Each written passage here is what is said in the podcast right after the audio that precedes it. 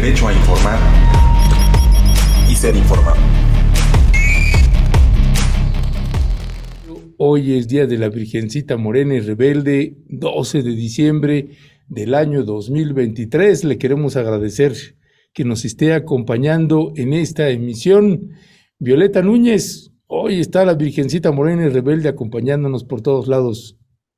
Muy buenos días, Ernesto, y muy buenos días a la querida audiencia. Sí, hoy 12, 12 de diciembre, hoy día de la Virgencita Rebelde, como tú dices, y de la Tonantzin, de la Tonantzin, Ernesto, que sabemos que durante la época prehispánica los pueblos venían justo acá al Cerro del Tepeyac, y bueno, qué bueno que se siga pues celebrando a la, a la Madre Tierra, a la Madre, Ernesto, eso me parece muy, muy importante. Así es, así es, Violeta. Y hoy, eh, pues hoy arrancamos una hora antes el noticiario, hora y media antes, porque hoy no hay mañanera. El presidente de la República, Andrés Manuel eh, López Obrador, pues también es muy guadalupano y dijo, hoy es día de la Virgencita Morena y Rebelde, hoy no circulamos y eh, pues entiendo que las escuelas tampoco, Violeta. No, no, las escuelas sí tienen clase. Ah, normal. Yo hace rato salía a dejar a, a uno de mis hijos y donde no hubo clase es en la UNAM, pero no, en las escuelas, en la SEP sí hay clases, en la Universidad Autónoma Metropolitana también hay clases y ya nos dirá la audiencia, parece que en una gran cantidad de, escuelas sí hay clases, toda la SEP sí tiene. Ah, sí, pero la UNAM no. La UNAM no, eh, pero los, las demás escuelas sí. Bueno, este, pues bueno, ya estaremos comentando también un poco más sobre eso. Por lo pronto, pues hoy tenemos un día eh, bastante nutrido en términos informativos. Violeta, vamos a iniciar con todo lo que está sucediendo en Guatemala. Vamos a tener un enlace también con Maynor Alonso, este especialista, eh, analista político, activista, eh, un agudo, agudo analista político y un eh, prominente activista que lleva también ya muchos años en las calles, en los campos, en los territorios, en la geografía de Guatemala. Eh, y pues tendremos una charla con Minor, que no sé si ya ande por ahí o no, si nos pueden avisar. Eh, y también, Violeta, pues tenemos una entrevista hasta Buenos Aires. Sí, Ernesto, pues bueno, primero con esto de Guatemala, que realmente estamos viviendo, como dice la OEA, un golpe de Estado, un golpe de Estado frente al triunfo que tuvo eh, Bernardo Arevalo hace unos meses y que todavía no llegamos al 14 de enero, que es cuando toma posesión y ya están declarando inválidas las elecciones. Ernesto, eso nos parece muy, muy grave, ya nos estará compartiendo Maynor ahorita que se conecte, qué está pasando y el escenario que está pues por, por venir. Y lo otro, pues también estaremos conectándonos con el periodista Martín Granovsky, lo íbamos a hacer el día de ayer, pero tuvo algún contratiempo y nos pidió que pasáramos la entrevista para el día de hoy y ver, ver, justo hoy, martes, también se iban a dar algunos anuncios económicos en Argentina muy, muy importantes y ya estaremos también eh, comentándolo con él, Ernesto. Mm. Así es, así es, Violeta, y tendremos hoy la mesa subversiva con eh, Marta Olivia López, con Leticia Calderón, Edurne Uriarte, e Ingrid Turguelles, hoy también eh, en el mismo horario, pero también tendremos un enlace con un corresponsal, un periodista eh, del Estado de México, que pues da mucho seguimiento también a lo que está sucediendo en términos de delincuencia organizada. Así que tendremos una entrevista, un enlace telefónico con él, eh, porque hay que tratar de entender pues cuáles son las coordenadas en las que se están moviendo los cárteles de la droga, el crimen organizado, la herencia, la herencia maldita, la herencia de casi 100 años del Partido Revolucionario Institucional eh, gobernando esa entidad federativa. Así que, pues no, no es, un, no es una perlita, lo que tiene que controlar ahí, la bestia que tendrá que estar controlando, pues la nueva, la reciente gobernadora del Estado de México, la maestra Delfina Gómez. Ya estaremos platicando también al respecto, Violeta. Sí, Ernesto, pero bueno, ya, ya está conectado con nosotros y nosotras Minor, Minor Alonso.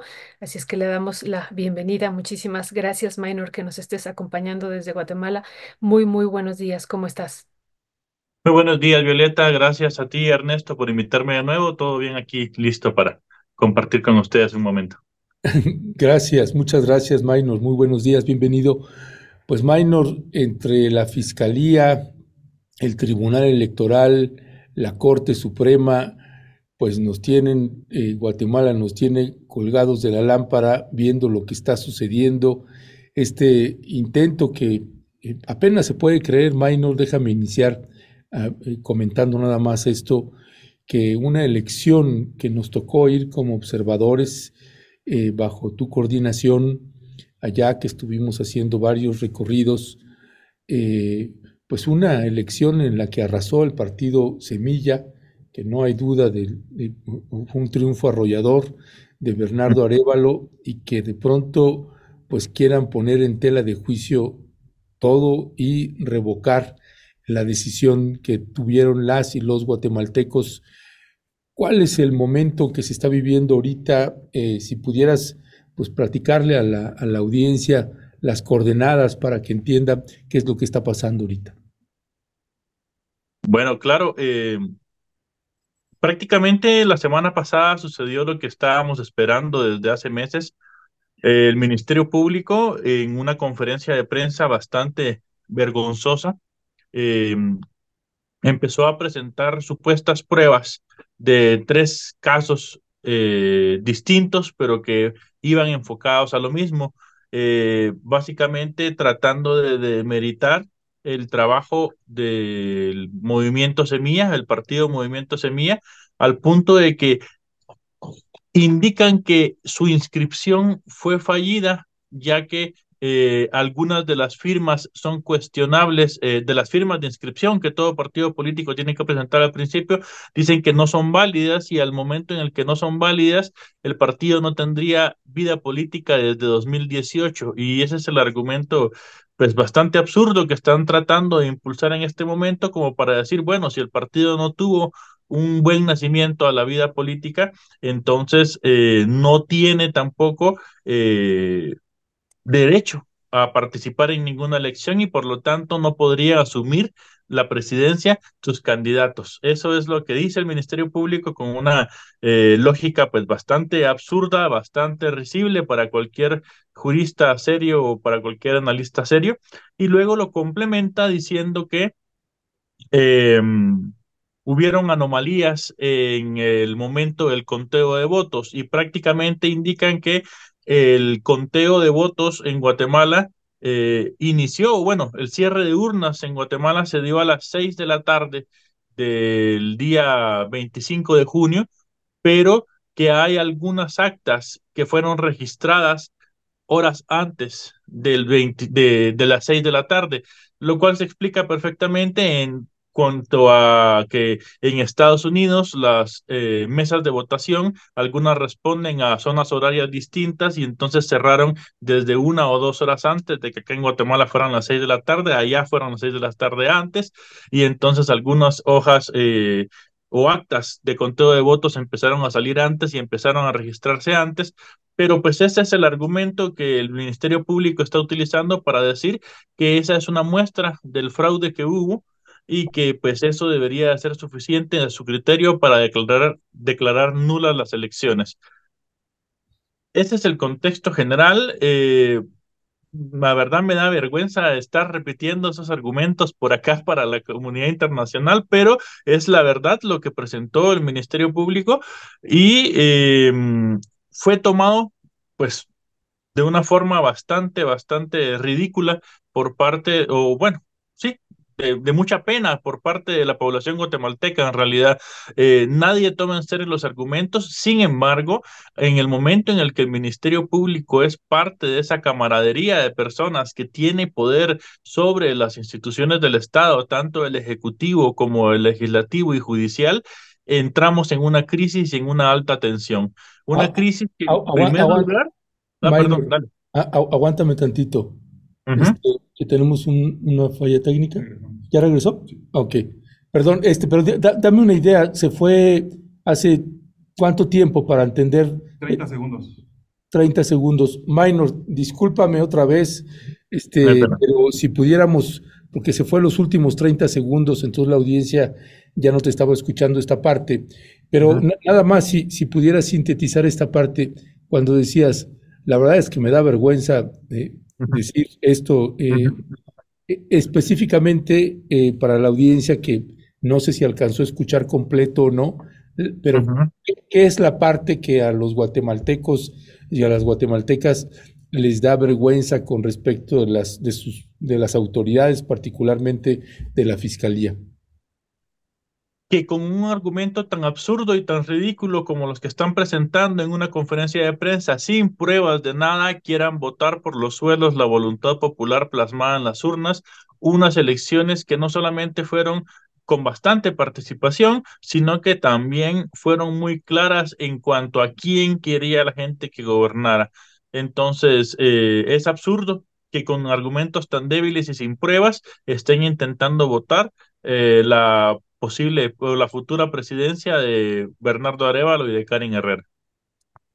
Gracias, Minor. Minor, pues es un escenario complicado, complejo.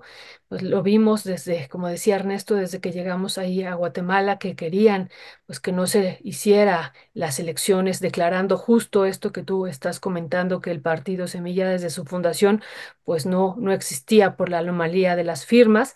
Pero bueno, ahora ya pasaron las elecciones, ganó de manera contundente Bernardo Arevalo. Y bueno, ¿qué, qué es lo que viene? Vimos ya también movilizaciones sociales muy amplias, muy nutridas por todo Guatemala. Y bueno, esto parece que no, no cambia, ¿no? Ni aún con esta situación de protesta social en las calles, de una amplia movilización de los pueblos originarios, que ahorita tú también nos, nos dirás también cómo se ha vivido, y de otros sectores, como ya nos decías en otro momento, pero parece que no. Y vemos también a la OEA expresándose ya también desde hace, pues desde que fueron las elecciones de este intento de golpe de Estado y ahora señalando que se está dando un golpe de Estado, pues a Bernardo Arevalo. ¿Qué decir sobre esto? Esto, eh, Minor, y cuáles son los escenarios que están por venir. Eh, decimos, estamos a unos días ya de 14 de enero, que es cuando tomaría posesión, y vemos que esto se está haciendo cada vez más complicado. Así es, Violeta. Eh, estamos a 33 días del cambio de mando. Acá en Guatemala llevamos bastante claro ese calendario y lo estamos sufriendo día a día. Y en realidad lo que nos toca ahora es esperar cómo se posicionan las instituciones públicas del gobierno. Eh, por decirlo así, las cartas pues ya están echadas eh, hacia lo interno del país. Tenemos un movimiento pues bastante amplio que a pesar de las fechas de fin de año que pues ya nos implica para muchos el, el, el, desconectarnos de estas dinámicas políticas que ya dejó de trabajar la mayoría de instituciones públicas, a pesar de eso, las manifestaciones eh, de los pueblos originarios en frente del Ministerio Público se mantienen ya cumpliéndose 79 días el día de hoy. Eh, y pues creo que una de las cosas más importantes de las movilizaciones internas que sucedió esta semana fue que, eh, bueno, la semana pasada, eh, en la última convocatoria que realizaron los pueblos indígenas en conjunto con el presidente electo, ya se vio una más amplia participación de líderes del sector privado empresarial personas que desde hace mucho tiempo no habían salido a manifestar o que no habían posicionado claramente su postura ante esta coyuntura, ya empezaron a salir a pronunciar sus comunicados nombrando con nombre y apellido que Bernardo Arevalo y Karin Herrera deben asumir la presidencia. Y eh, eso se ve como un cierre de filas de parte de la sociedad civil, tanto eh, campesina, indígena, eh, urbana y empresarial, eh, hacia la defensa de los resultados electorales. Eh, eh, a esto le sumamos el contexto internacional, que sí fue muy rápido y muy eh, fuerte la reacción de la, de la comunidad internacional ante esta situación, no solamente con amenazas de parte de la Unión Europea y de parte de Washington de poder suspender a Guatemala de los tratados de libre comercio o de la aplicación de una posible carta democrática de parte de la OEA, sino que con sanciones ya específicas de parte del Departamento de Estado de los Estados Unidos hacia 300 personas acá en Guatemala, entre ellos eh, más de 100 diputados. No publicaron exactamente los nombres pero eh, se sabe que fueron 108 de los, 100, de los 158, 108 diputados fueron los que aprobaron en el Congreso. Eh, el visto bueno para esto que está sucediendo, que básicamente es el, presionar con desaforar políticamente al Tribunal Supremo Electoral si no sea ante las presiones del Ministerio Público. Entonces, pues las sanciones no se han dejado esperar y pues qué escenario nos toca. Eh, estamos en espera. Mañana miércoles tenemos una reunión que es muy importante, que es la última sesión de la Corte Suprema de Justicia. La Corte Suprema se conforma por 13 abogados y abogadas, 13 jueces que tienen que determinar si le dan o no eh, paso al antejuicio que solicitaron en contra del presidente electo Bernardo Arevalo. Entonces, eh, mañana decidirán ellos eh, qué procede, si ellos están de acuerdo o no con la defensa de la democracia y en realidad no se sabe porque es la primera vez que van a entrar a terminar este tipo de, de discusión estos magistrados porque la sala fue cambiada hace aproximadamente tres semanas, entonces es la primera vez que van a entrar a decidir sobre un caso de alto impacto en esta coyuntura.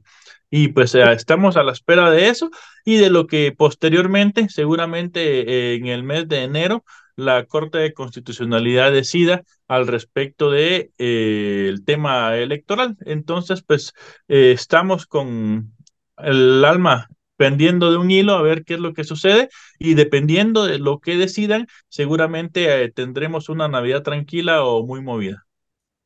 Ya, Minor, pues es verdaderamente tremendo entonces, este Ministerio Público eh, eh, sigue eh, presionando al Tribunal Electoral y la Corte Suprema, pues es la que va a tener que dar el fallo final definitivo y solamente le resta una sesión en lo que resta del año.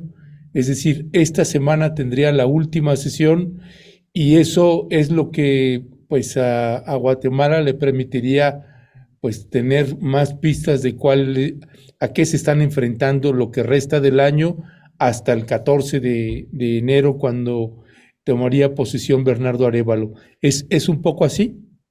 Es correcto. Mm, es, ok, y, y dime una cosa, esta parte también, el Ministerio Público está haciendo también una presión importante contra los magistrados del Tribunal Electoral? ¿Cómo? Eh, fíjate que el Ministerio Público realizó una investigación en donde al parecer está, eh, existe posibilidad de que se haya comprado de manera sobrevalorada el software que se utilizó para eh, el conteo rápido de votos, ¿verdad? Hay un software que acá le llaman el TREP, que es un sistema de blockchain que permite registrar los resultados de las actas electorales para que estos sean publicados de manera inmediata y la población pueda tener acceso a ellos en tiempo, en tiempo real. Eh, este software no es vinculante con los resultados. Eh, los resultados dependen exclusivamente de las actas físicas, pero pues sí es una herramienta que ayuda a que la población pueda tener acceso rápido a estos resultados. Eh, por la compra de este software fueron levantados o, ante juicios o están solicitando levantar ante juicio a cuatro de los cinco magistrados que han sido los cuatro magistrados que más han defendido los resultados electorales y que básicamente dejó completamente vacante el espacio del Tribunal Supremo Electoral. En las próximas horas también, si, el, si la Corte Suprema de Justicia aprueba el quitarle el antejuicio a estos cuatro magistrados, prácticamente ellos ya no podrían conformar eh, el tribunal y el Congreso sería quien decidiría quiénes son los magistrados suplentes que la sustituirían. Esa es la presión, es una expresión muy, muy, muy descarada eh, y pues muy oportuna para sus convenientes, ¿no? Para sus intereses, perdón. Pues sí, como, como dices, Minor, también aquí hay muchos, muchos intereses y justo te iba a preguntar esto que nos tocó también vivir ahí eh, contigo, coordinándonos, eh, Minor, en Guatemala, el poder de los empresarios. Estuvimos también en alguna re- reunión con empresarios de la UNE, de esta Unidad Nacional de la Esperanza, y bueno, antes del proceso electoral decían que harían todo para que no ganara Bernardo Arévalo y bueno, estamos viendo que están haciendo todo. Todo ahora pues para que no tome posesión una vez que ya triunfó. ¿Cuál es el poder que tienen estos empresarios y cómo se están eh, moviendo? Tú nos has hablado ahorita del Ministerio Público, de la Corte Suprema. Estamos viendo también que el Poder Judicial está señalando, o la Fiscalía, perdón, está señalando, pues que este proceso que se vivió debe de invalidarse porque hubo fraude, ¿no? Que también esa es otra cuestión minor que vemos a nivel de prensa internacional, que eso es parte de lo que se está manejando, ¿no? Que ellos, ya nos comentabas tú esto al principio de que se empezaron a contabilizar las boletas antes de que se cerrara el proceso electoral, pero tiene que ver con esto de los votos que se estaban recibiendo desde el extranjero. Pero bueno, ellos argumentan que hay fraude. Entonces, ¿cuál es también este escenario que te preguntábamos hace ratito con este poder empresarial y con esta prensa también, pues corporativa, nacional e internacional que está eh, haciendo todo para que esto pues no se lleve a cabo y no, no logre tomar Bernardo Arevalo. Eh, bueno, eh, es complicado hablar del sector empresarial como un todo. Eh, está muy fragmentado en este momento. Ya podríamos decir que la mayoría del sector empresarial está consciente de que se debe respetar los resultados electorales. Sin embargo, la principal motivación de estas estructuras de gobierno golpista, eh, pues es la impunidad, ante todo, ¿no? La impunidad ante actos de corrupción bastante groseros que han existido durante los últimos años.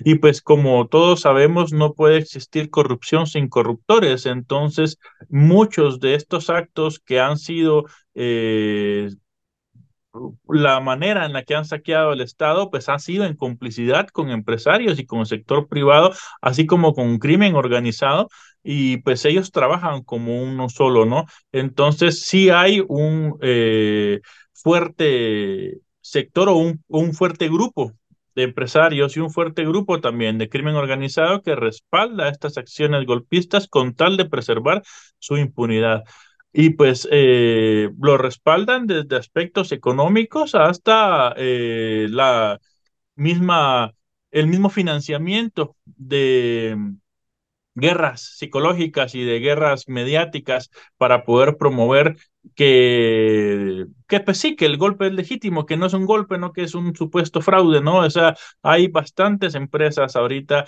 eh, contratadas a través de net centers para poder llevar a cabo esa guerra mediática, ¿verdad? Guatemala está siendo un espacio en bastante disputa narrativa que pues no están ganando para nada a través de los net centers, pero que sí lo están intentando. Eh, y pues eh, efectivamente su principal argumento es que existe un fraude, un supuesto fraude del cual no han presentado ninguna prueba y que no van a poder presentar ninguna prueba porque el sistema electoral guatemalteco, como me acuerdo que en alguna vez lo comentamos con ustedes, está fundamentado en cientos de miles de eh, personas voluntarias que lo llevan a cabo. Y entonces ellos no tienen control sobre eso. Ellos eh, tienen a miles y miles de personas que pueden dar fe y legalidad de que en su mesa su trabajo fue voluntario, que se llevó a cabo correctamente y que no tuvo nada que ver ninguna institución del Estado y que la institución del Estado, el Tribunal Supremo Electoral, lo único que hace es recibir la información que estos cientos de miles de voluntarios les pasan. Entonces, eh, por eso es que acá en Guatemala la población está completamente segura de que fraude no hubo y que lo único que estamos viendo es de qué manera se van a posicionar las cortes para poder darle o no viabilidad a estos argumentos absurdos. Maynor, Maynor Alonso, investigador social, analista político, eh, muchísimas gracias por tomarnos la llamada y por explicarles, explicarnos a, a nosotros aquí a, a la audiencia, pues cuál es el escenario y el momento político que están viviendo en Guatemala y pues te estaremos dando guerra una vez que eh, pues la Corte Suprema pues haya, haya dado su veredicto o el posicionamiento del escenario político que tienen ahorita y te estaremos pues otra vez echando una llamadita para ver eh, que nos puedas actualizar y hacer un análisis, un balance de la decisión que hayan tomado.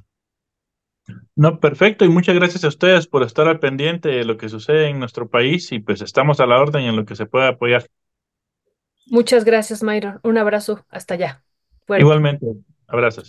Fuerte abrazo, Maynor, Maynor Alonso. Pues qué escenario tan, tan complejo. Eh, y otra vez los poderes, ¿no? Violeta, la, el poder judicial eh, haciendo, jugando un papel pues importante y la fiscalía. La fiscalía hay que, y, y no hablamos, fíjate, del presidente actual, el posicionamiento del presidente actual, porque ahí también pues anda nadando de a muertito, se hace pato y no está también metiéndose de la manera que creo que él podría hacerlo para pues tratar de impedir esto que a todas luces pues es un golpe de Estado y que ahora sí que hasta las corrientes como la OEA, una institución presidida por un, una corriente de derecha, eh, pues hasta la OEA está reconociendo que hay ahí un, fraude electoral.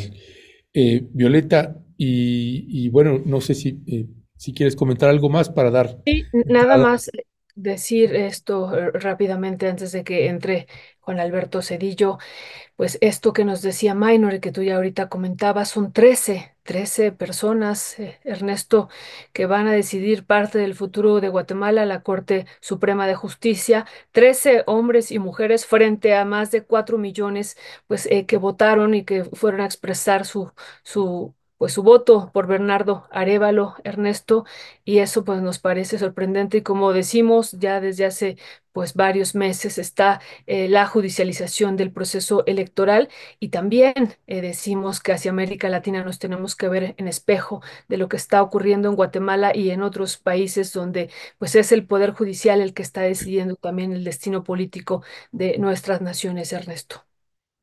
Así es, así es, Violeta, pues vamos a a darle seguimiento y tendremos otro enlace esta misma semana con Minor para ver qué decidió la Corte Suprema, vaya decisión, y pues está, eh, por otro lado, pues el pueblo guatemalteco, que también eh, pues se verá obligado a salir a las calles si le quieren hacer un fraude electoral, ya veremos qué sucede. Por lo pronto, Violeta, si te parece, vamos entrando con la siguiente entrevista que tenemos con un colaborador de Rompeviento TV, Juan Alberto Cedillo. Juan Alberto Cedillo, eh, que está, estamos publicando un reportaje en Rompeviento TV, un reportaje escrito, una tremenda y una profunda investigación de Juan Alberto Cedillo, como ya sabe usted, pues un especialista en seguridad interna, cárteles de la droga, crimen organizado, lavado de dinero, y que da un seguimiento, eh, lo he dicho desde hace varios años, desde nuestro punto de vista, uno de los grandes especialistas en la materia, y está, está, está publicando, estamos publicando en Rompeviento una investigación que es esta. Sedena encubrió ex militares zetas. Y el asunto no es menor, eh, porque además eh, Juan Alberto Cedillo documenta como siempre lo hace, presenta pruebas, datos duros de lo que está señalando y le damos la más cordial bienvenida a Juan Alberto, que ya se encuentra aquí con nosotras y con nosotros. Juan Alberto, muy buenos días, bienvenido. Buenos días, Ernesto. Buenos días, Violeta. Gracias por la invitación a platicar contigo y el auditorio a tu disposición. Buenos días, Juan Alberto. ¿Cómo estás? Bienvenido. Bien, Violeta. ¿Cómo te ha ido? Espero que muy bien. Todo muy bien aquí, al pendiente de esta investigación tan, tan importante y también de la presentación de tu libro. Felicidades. Aprovechamos aquí en, en Rompeviento TV para felicitarte y también aquí el público que nos acompaña para que eh, te extienda estas felicitaciones, Juan Alberto Cedillo. Pues gracias. También había que felicitar a Ernesto, que fue uno de los presentadores. Eh, como sabes, anteriormente fuimos a Allende, como la última parte de, antes de que saliera el reportaje. Y Ernesto pudo filmar ahí toda la destrucción que dejaron los Zetas en el pueblo de, de Allende. Presentó un video durante la presentación que tiene mucha relevancia porque es las, son las primeras imágenes que se toman desde un dron de toda la destrucción que hicieron los Zetas en, en Allende. Así, es, que felicidades a ambos entonces. Sí, también al abogado este, Jesús González Shishmol, que trajeron sí. audiencia, ellos dos solos trajeron audiencia muy importante porque estuvieron en la presentación los máximos representantes de la FIL, de la Feria del Libro de Guadalajara. Sí, afortunadamente ahí eh, tuvimos lleno porque ya sabe usted, la gente dijo, va a estar Juan Alberto Cedillo, y, abarrotó todo, pues. Sí, lo bueno creo es que, que hasta, creo que hasta el, hasta el director de la FIL llegó, ¿verdad? Sí, así es. Sí, la, bueno, un salón muy chiquito se, se, se, se, llenó. Se llena, claro. Eso no lo tienes que decir, nada más decir, llenamos el salón. Y Digo, hasta el director de la FIL. Ah, eso ¿sí? es lo que tenemos que decir. Ah, sí, la, la, directora de la FIL llegó ahí también. Este, oye, eh, Juan Alberto, pues bueno, eh, más allá de eso, pues otra vez felicidades por tu libro. Eh, Gracias. Una gran investigación y una extraordinaria investigación eh, de Juan Alberto Cedillo que estamos publicando hoy, una actualización de lo que ya ha estado eh, Juan Alberto pues persiguiendo información, que esto requiere también mucha paciencia. Eh, Juan Alberto, pues los datos crudos y duros que prueban que hubo un encubrimiento de la Secretaría de la Defensa Nacional, de altos mandos, y como es ley de vida, en las Fuerzas Armadas, silencio en la torre. Cuéntanos, cuéntanos, Juan Alberto Cedillo, ¿de qué va la investigación? Pues mira, básicamente es una serie de expedientes a los que tuve acceso solicitados por uh, plataforma de acceso a la información, pero hace ya mucho tiempo. Es decir, estos documentos que eh, sostienen este texto son los expedientes de los militares zetas que solicité al Archivo Histórico de la Secretaría de la Defensa Nacional. Son los expedientes de los principales líderes, algunos de los miembros, por ejemplo, de Heriberto Lascano, de um, Arturo Guzmán de Sena, de Betancourt y de otros altos miembros de los Zetas, también como eh, Enrique Rejón Aguilar Mamito, el Homer, etcétera, etcétera. Son los expedientes donde se presenta su trayectoria militar. Como sabes, a cada soldado que, ingresa al ejército, la Sedena le abre un expediente en donde se colocan, se registran todas sus actividades durante su participación en, las Fuerzas Armadas, por ejemplo, sus ascensos, su disciplina, su capacitación, sus operaciones. Todo eso está registrado en estos archivos que solicité, que primero vi algunos sin testar y después otros ya con censura. Y los documentos, para empezar, rompen varios mitos. Por ejemplo, no todos los, los Zetas eran gafes, no fueron entrenados en la, en, la, zona del canal de Panamá, pero sí fueron entrenados en el fuerte Hood del Texas en los Estados Unidos, siete al menos de ellos, ¿no? Y eso, cuando ya se forman eh, como brazo armado del cártel del Golfo y posteriormente como uh, grupo autónomo, los Zetas empiezan a operar para, para controlar todas las plazas que tenían otros cárteles. Por ejemplo, se van a pelear contra la familia michoacana, se van a pelear contra Sinaloa desde Choice, desde Concordia, se van a disputar todas las plazas que no controlan porque gracias a su poder militar y a que reclutan una buena cantidad de policías, de pandilleros y todo, en muy poco tiempo se convierten en el grupo más poderoso, tanto militarmente por su capacidad de fuego, como por su habilidad para cruzar droga gracias a un contacto que tenían en Texas. Y esa disputa por las plazas, por ejemplo, ellos se vienen a Nuevo León y ahí te comparto una serie de fotografías donde el ejército mexicano, a, a través de la séptima zona militar, los ayuda a combatir al cártel de Sinaloa, Nuevo León. Y el hecho que los Zetas estuvieran operando como grupo autónomo y como, ya como grupo autónomo, eh, les da mucho poder porque se mantiene esta idea de que siempre fueron una operación secreta del ejército para combatir el narcotráfico. Cuando desertan, la Sedena no anuncia que desertaron y ellos utilizan su antiguo estatus para ganar la colaboración del ejército en diversas regiones y, y, tener el apoyo de las regiones militares en el combate a los grupos rivales. Eso es básicamente lo que presenta el texto que estoy. Es, ¿Esas imágenes qué son? ¿Quiénes son, eh, Juan Alberto? Mira, las imágenes son de los capos que estaban mm, uh, operando en Nuevo León. Por ejemplo, el primer capo, cuando llegan ellos a, a, a la ciudad a tomar Monterrey, el primer gran controlador de Nuevo León era Héctor Ríos Huerta, alias La Burra, el jefe del cártel de Sinaloa, que en ese entonces el operador que controlaba toda esa parte aquí de la región era Arturo Bertrán Leiva. Y su operador, su jefe de plaza en Nuevo León era Héctor Ríos Huerta, que tenía una empresa de venta de autos y helicópteros en San Pedro Garza García, el municipio más rico de México. Eh, una de las fotos de los militares es cuando lo van y lo capturan. Inmediatamente que lo capturan uh, desde Acapulco, Arturo Bertrán Leiva sube a el 34, que es esta foto del, del ex policía de San Pedro con uh, ya capturado. Él lo convierte rápidamente después de que capturan a la burra, sube a este ex policía como jefe de plaza de Sinaloa en Nuevo León. Inmediatamente lo captura la séptima zona militar. Y después mandan al Nito, que son las fotografías donde él está con todo su grupo regresando a Acapulco y unas de sus hermanas y unas mujeres muy guapas que lo acompañaban.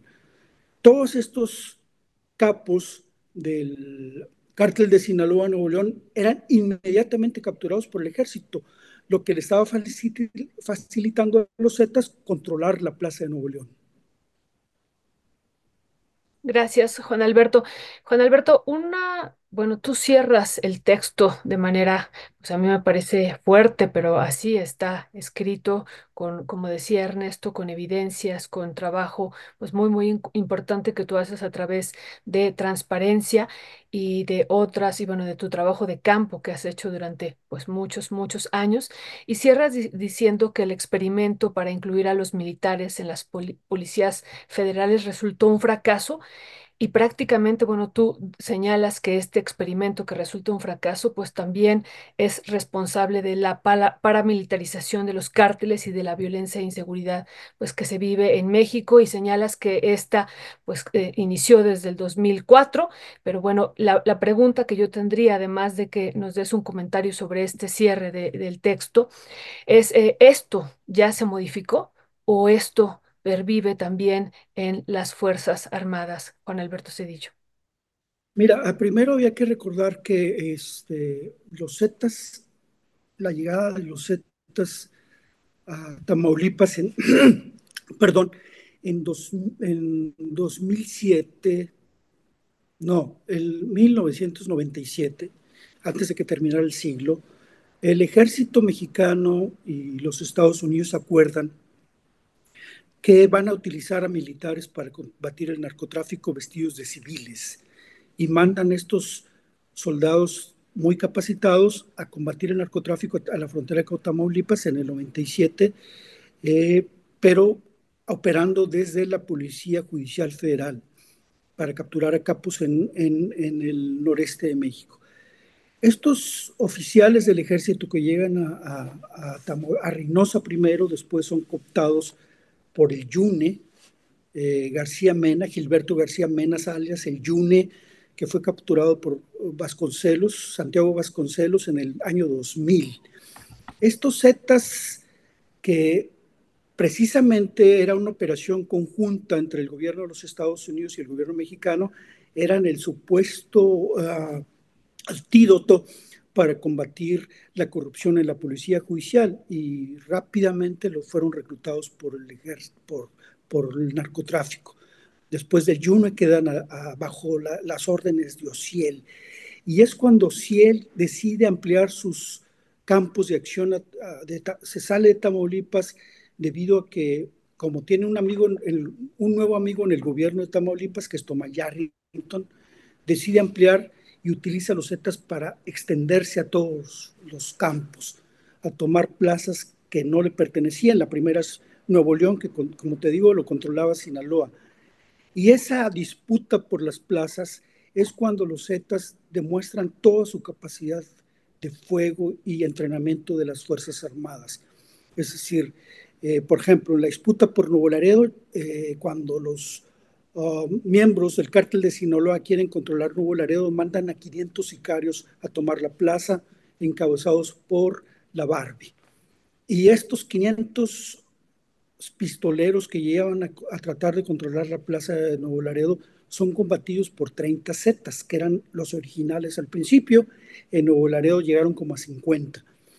Y esos 50 uh, exmilitares derrotan en un año al cártel de Sinaloa. Y ahí en, en donde se imponen por primera vez en el año 2004 todos los sistemas que ahora conocemos de la violencia, toda la ácida violencia que vivimos, nace en Nuevo. Ahí se disputan con armas de grueso calibre, aparecen los barrios, bazucas, autos blindados. Y lo más terrible es que para crear horror al enemigo, utilizan el método de los caibiles para poder matar a los contrarios, es decir, decapitándolos, descuartizándolos, colgándolos, quemándolos y dejar los restos en las calles para aterrorizar al enemigo. Eso se, se vuelve lo común a partir del 2004. Y para concluir, en efecto, los militares, eh, desgraciadamente desde hace tiempo, sobre todo en las regiones y en las zonas militares, han sido penetrados por el crimen organizado, al grado que esto sigue hasta la actualidad. Ya, gracias, gracias Juan Alberto.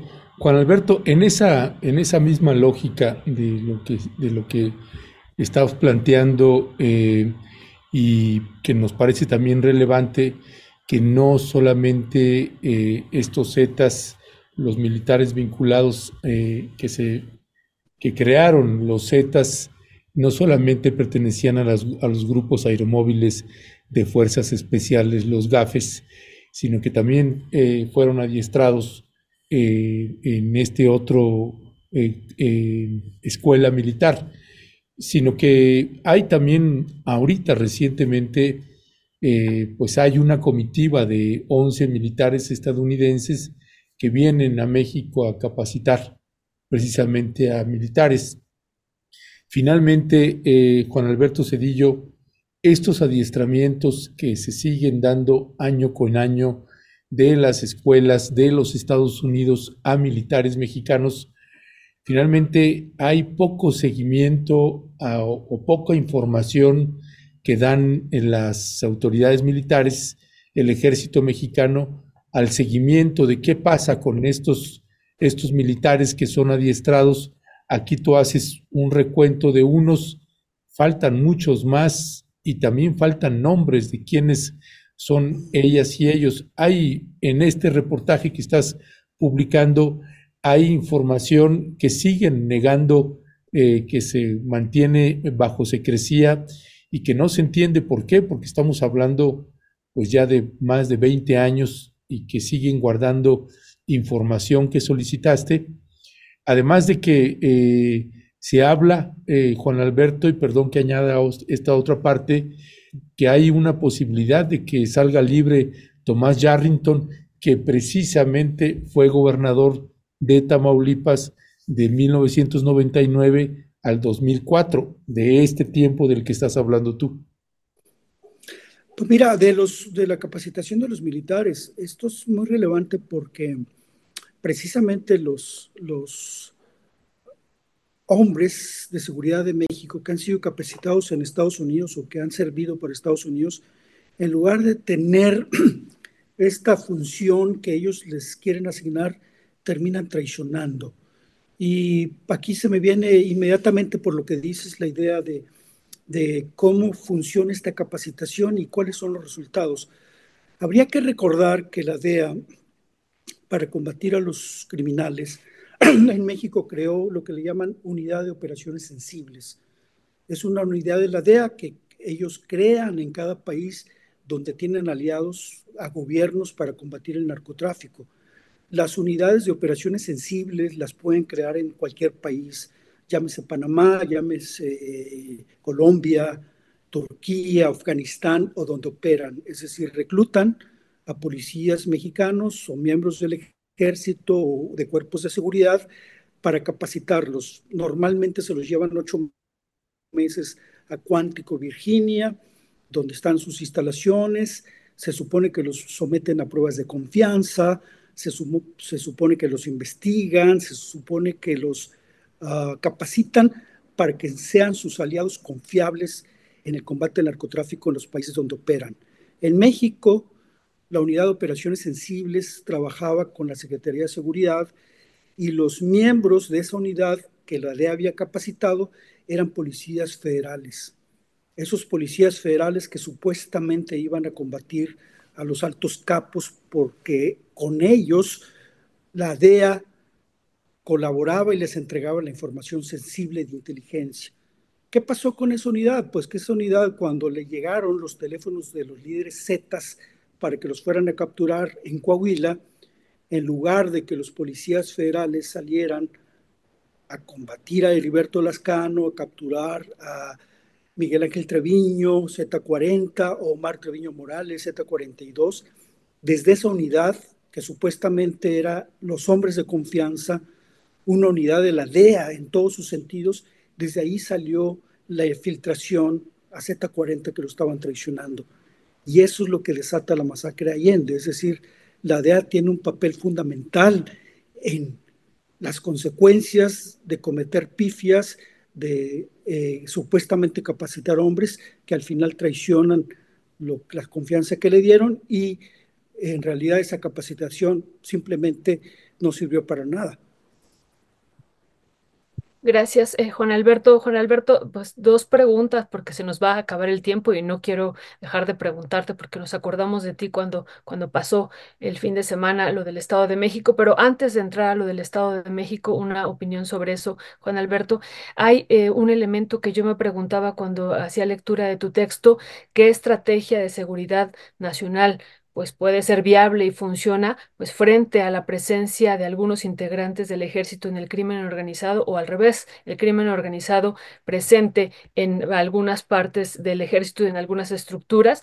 Y esto me lo preguntaba por un dato que a mí me sorprendió y que a ver si nos puedes hablar sobre este, la quincena chica y esto otro que tú llamas la quincena grande, ¿no? La quincena chica, supongo, después de dar lectura al texto, se refiere a lo que les pagan en el ejército a algunos integrantes y tú hablas de cuatro mil pesos y la quincena grande, que es, supongo también que les, es quien les paga el crimen organizado, de 120 mil pesos. Eh, Juan Alberto, eso me sorprendió mucho y bueno, tú dices 120 mil pesos que les pagaba Ociel y bueno, pues si nos puedes abundar sobre esto y eso, pues cómo desarticularlo, eso por un lado. Y lo otro, si nos puedes compartir brevemente, pues tu opinión de lo que pasó en el Estado de México este fin de semana. Tu pregunta es muy compleja sobre la estrategia de cómo combatir esta situación de la penetración del crimen organizado. Eso le correspondería a las autoridades. Recordemos que eh, desde hace muchos años el narcotráfico ha penetrado las Fuerzas Armadas remontémonos a Caro Quintero. Eh, estamos hablando ya de no sé cuántos tiempos, pero creo que son los 80 cuando Caro Quintero. Eh, me acuerdo que se publicó que Caro Quintero había entregado 15 vehículos en aquel entonces, unos vehículos de superlujo, unos Ford, no recuerdo el modelo, que eran vehículos muy caros, altos militares de las zonas, de las, de las zonas donde operaba, ¿no? Zonas y regiones militares. Es decir, el narcotráfico tiene bastante tiempo penetrando ya las Fuerzas Armadas, controlando sus, de alguna manera sus operaciones al ponerlos a su servicio. Ahí está también el general Rebolledo, el, el zar antidrogas, que fue capturado porque estaba trabajando para el Señor de los Cielos. Y eh, en efecto, pues el, problema fundamental es que eh, mientras la Sedena simula que les paga poco, que les paga a los soldados una cantidad casi casi miserable, a los generales altos sueldos, de todas maneras no se, no se compara con la, con la corrupción que puede dar los, los grupos del crimen organizado. Por ejemplo, al fiscal de Coahuila le mandaban 300 mil dólares por mes, es decir, una buena cantidad. Si hablamos del salario que les pagamos, si el de 120 mil pesos, estamos hablando del, del, del 97 este, 120 mil pesos en esa época eran mucho más de lo que son actualmente. Es decir, el poder corruptor del crimen organizado es muy alto, ¿no? Y sobre el segundo tema, pues mira, esa es la, gran desgracia desde mi perspectiva, porque yo tengo ya muchos años dedicándome a seguir la violencia y ver que, que no para, que sube, que baja, que se puede parecer que todo está tranquilo el problema fundamental es que estas cosas, como sucede en el Estado de México, nos recuerdan que ahí está, que la inseguridad y la violencia siguen siendo el problema número uno del país. Y es donde necesariamente, repito lo que ya he dicho, ya no se puede politizar la violencia, ya no se le puede echar la culpa al presidente en turno. La clase política tiene que entender que este es el problema más grave del país, que esto es lo que le ha cambiado el rostro a México, que este es como nos están viendo, por ejemplo, ahora que yo estuve en Argentina, me decían, es que cómo pueden salir los mexicanos a la calle, si, salen a la calle les disparan. Eh, también otros colegas que han salido al extranjero, la visión que se tiene de México en el extranjero es que simplemente el país está ardiendo. Y ese es el problema de que lo de el Estado de México nos recuerda que la violencia la inseguridad, las extorsiones ahí están y que ese es el tema fundamental del país por lo menos desde mi perspectiva. ¿no? Ya, pues Juan, Juan Alberto Cedillo, te queremos agradecer como siempre que nos hayas tomado la llamada, te mandamos un fuerte abrazo, cálido, porque debe estar el frijolito también sabroso allá en, Monterrey. Este, pero pues te mandamos un fuerte abrazo, un Pero que nos diga, Juan Alberto, en cuántos grados está. Estamos no tan altos como 12, 12 grados, va a subir a 18 el día de hoy. ah, bueno, todavía no. Todavía, todavía no aprieta tan recio. Este, pues Juan Alberto, te mandamos un fuerte abrazo y un calefactor. Y ahí se al habla. un abrazo, Juan Alberto. ustedes, que la pasen buen día. Gracias por la investigación. A ustedes, gracias. bonita cufilla verde. Un abrazo. pues bueno, pues es que eh, de verdad la, la realidad es tremenda y uno no deja nada más de, veía la, la mañanera el día de ayer y el presidente dando las cifras de cómo ha disminuido la violencia y siempre es que es importante colocar esos contrastes porque eh, no, bueno, sabemos que hay un subregistro entidad por entidad federativa, hay subregistro de información, pero por el otro lado también em, pues eh, una cosa es si disminuyen o no el número de homicidios y otra cosa, que es lo que le planteaba en alguna de las mis intervenciones allí en la mañanera, Violeta al presidente Andrés Manuel López Obrador, es que cómo, cómo entonces se estaba registrando los municipios que estaban bajo el control de algún cártel o de algunas células eh, de cárteles, pues esa es la parte que creo que hay que seguir analizando a profundidad. Por lo pronto, pues una tremenda investigación de Juan Alberto Cedillo. Ya le pusimos la liga ahí en el chat para que también pueda usted acceder directamente a este extraordinario trabajo periodístico de Juan Alberto Cedillo Violeta. Sí, Ernesto, muy, muy importante la investigación que ha hecho Juan Alberto Cedillo y en verdad nos deja reflexionando, pues esto que él también nos, nos comentaba, pues cómo, cómo desarticular esto con tanto dinero que está eh, pues penetrando en las Fuerzas Armadas por parte del crimen organizado. Y como él dice, pues esto no es del 2004, viene desde antes, desde mucho antes, pero bueno, también él contesta que sigue siendo parte de una realidad pues que la seguimos eh, padeciendo, Ernesto, la seguimos viviendo Eh, y eso, eso me parece a mí, pues que nos hace plantearnos entonces qué estrategia de seguridad nacional puede funcionar frente a la penetración de algunas partes del ejército de, por parte del crimen organizado y con mucho dinero, como lo vemos también aquí documentado por Juan Alberto Cedillo. Pues esto que decíamos, estos cuatro mil frente a estos ciento veinte mil pesos y como él dice, de hace muchos años y estos trescientos mil dólares por mes de los que él hablaba también también algunas estructuras del ejército, Ernesto, pues son, son realmente datos duros, como tú decías, pues que nos permite plantear entonces hacia dónde tendríamos que ir. Así es, pues es una de las preguntas que le hacíamos al presidente Andrés Manuel López Obrador, eh, pues cuál es la estrategia de seguridad nacional. Y sobre este tema, Violeta, pues vamos a seguir abordando eh, sobre lo que sucedió en el Estado de México. Eh, violencia en Texcaltitlán, eh, en el Estado de México, pues las escenas crudas y duras, no es la primera vez que vemos que sucede esto en nuestro país. Es decir, el pueblo, las, los, las poblaciones, pues se levantan en rebeldía eh, frente a pues, cárteles que tienen controlados sus pueblos, sus territorios, sus tierras, y eh, pues estas cuotas, estos cobros de piso que hacen. Y pues vamos a tener ahora una entrevista con Enrique Gómez, que él es codirector de la página metricaldigital.com y que también es un periodista que ha dado pues, seguimiento a, lo que sucede en el Estado de México.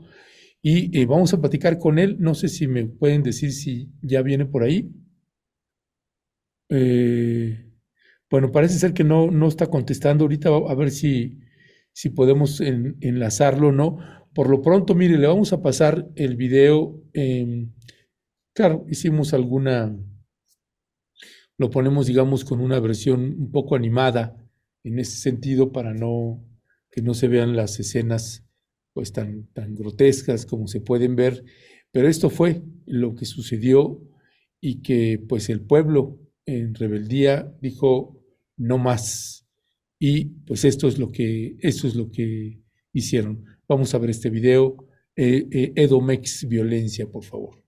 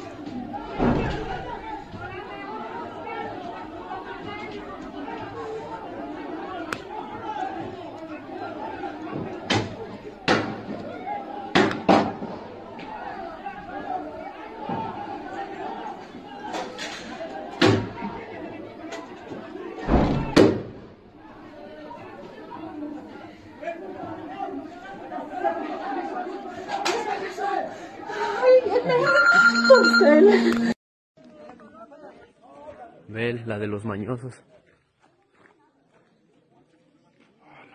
Este güey le dio un machetazo.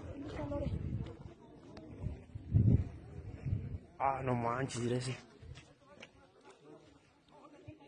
Está quemado.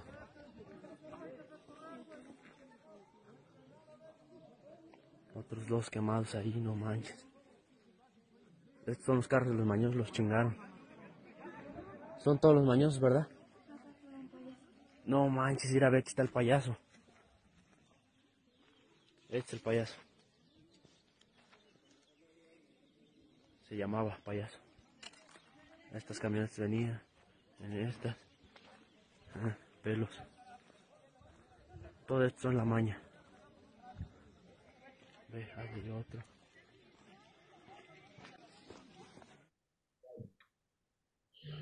Pues bueno, escenas, escenas tremendas, Violeta, y pues esto, esto que, eh, por ejemplo, la maestra hoy gobernadora del Estado de México, Delfina Gómez, pues hace un mismo planteamiento, el planteamiento que ha hecho el presidente Andrés Manuel López Obrador, cuando los propios pobladores le dicen a las autoridades, ayúdenos a armarnos, a defendernos, necesitamos eh, crear un grupo de autodefensa. Las autoridades federales y en este caso del Estado de México, pues se niegan, se niegan, este, eh, ya, ya, sí, perdón, nada más una interrupción. Luis Enrique me, me, pregunta que con qué enlace, este, Enrique Gómez, ¿ya, ya tiene el enlace? Ya, ya lo tiene. Ok. Bueno, eh, entonces, eh, retomando el punto, Violeta, eh, esta parte de la decisión que toman pobladores cuando dicen, pues es que no hay autoridad que nos defienda, nosotros nos queremos defender, porque si no, pues pasa lo que pasa, y eh, cuando la autoridad se niega, pues nos parece que aquí es, toma relevancia una vez más, pues la decisión que toman pobladores y la decisión que toma una autoridad que dicen no queremos autodefensas. Yo me quedo pensando también en, guardias rurales, eh, que podría ser también una herramienta porque frente a una falta de una estrategia de seguridad interna que salvaguarde la integridad de las personas que los lleva al punto extremo de tener que defenderse y si se defienden, pues son criticados por la autoridad federal o las autoridades estatales, pues qué hacer frente a eso, ¿no? Sí, Ernesto, pues tienes toda la razón y es una de las preguntas que, pues, que tenemos, ¿no? Eh, frente a esta declaración, como tú has señalado, por parte de Delfina Gómez Álvarez, ya ahora gobernadora del Estado de México, ella ha señalado que pues evitarán la formación de las autodefensas tras lo que ha ocurrido en el Estado de México y que es el, el gobierno el que está para eso, ¿no? Para defender al pueblo, pero como dice, si no hay o si no está la presencia de las diversas autoridades de los diferentes niveles de gobierno para defender a las poblaciones, pues vemos estos resultados que vivimos ahora el fin de semana en Tezcaltitlán, Ernesto pues 14, 14 muertos y varios heridos, varios también desaparecidos. Ya ahorita nos actualizará el periodista que se estará conectando con nosotros muy, muy amablemente. Y pues bueno, una situación eh, complicada, miedo, miedo por parte de la población, ¿no? Que ha declarado, pues no vamos a salir, porque no sabemos también cuál será la respuesta ahora, pues de la familia michoacana frente a lo que eh, ocurrió este fin de semana, Ernesto. Sí, y, nos parece que eh, este caso pues trastoca muchas de las realidades que se viven en las distintas geografías de nuestro país. Yo no tengo duda que eh, el presidente de la República tiene eh, la intención de querer salvaguardar la integridad, la vida de las y los mexicanos. Lo que nosotros estamos colocando y seguimos colocando en la mesa es esta estrategia de seguridad interna, de seguridad nacional, que no está funcionando. Es decir, em, si hablamos específicamente del ejército mexicano, el plan DN2, el plan de seguridad eh, nacional interna, pues no está funcionando porque eh, estos grupos siguen tomando el control municipio por municipio estado por estado, y el Estado de México no es cualquier cosa. Un estado que apenas, apenas acaba de ser eh, dejado por el Partido Revolucionario Institucional, pues imagínese usted eh, el nivel de corrupción es verdaderamente increíble. Es el Estado de México, es de los estados que las y los periodistas poco hemos podido trabajar en el Estado de México por los niveles de inseguridad, de impunidad que hay eh, con los que operan los cárteles en esa entidad federativa vecina de la Ciudad de México.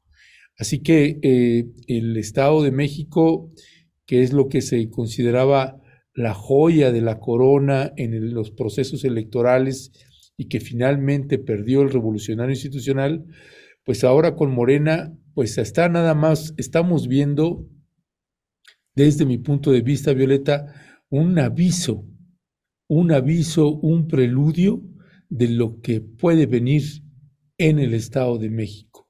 ¿Por qué? Porque hay un cambio de gobierno.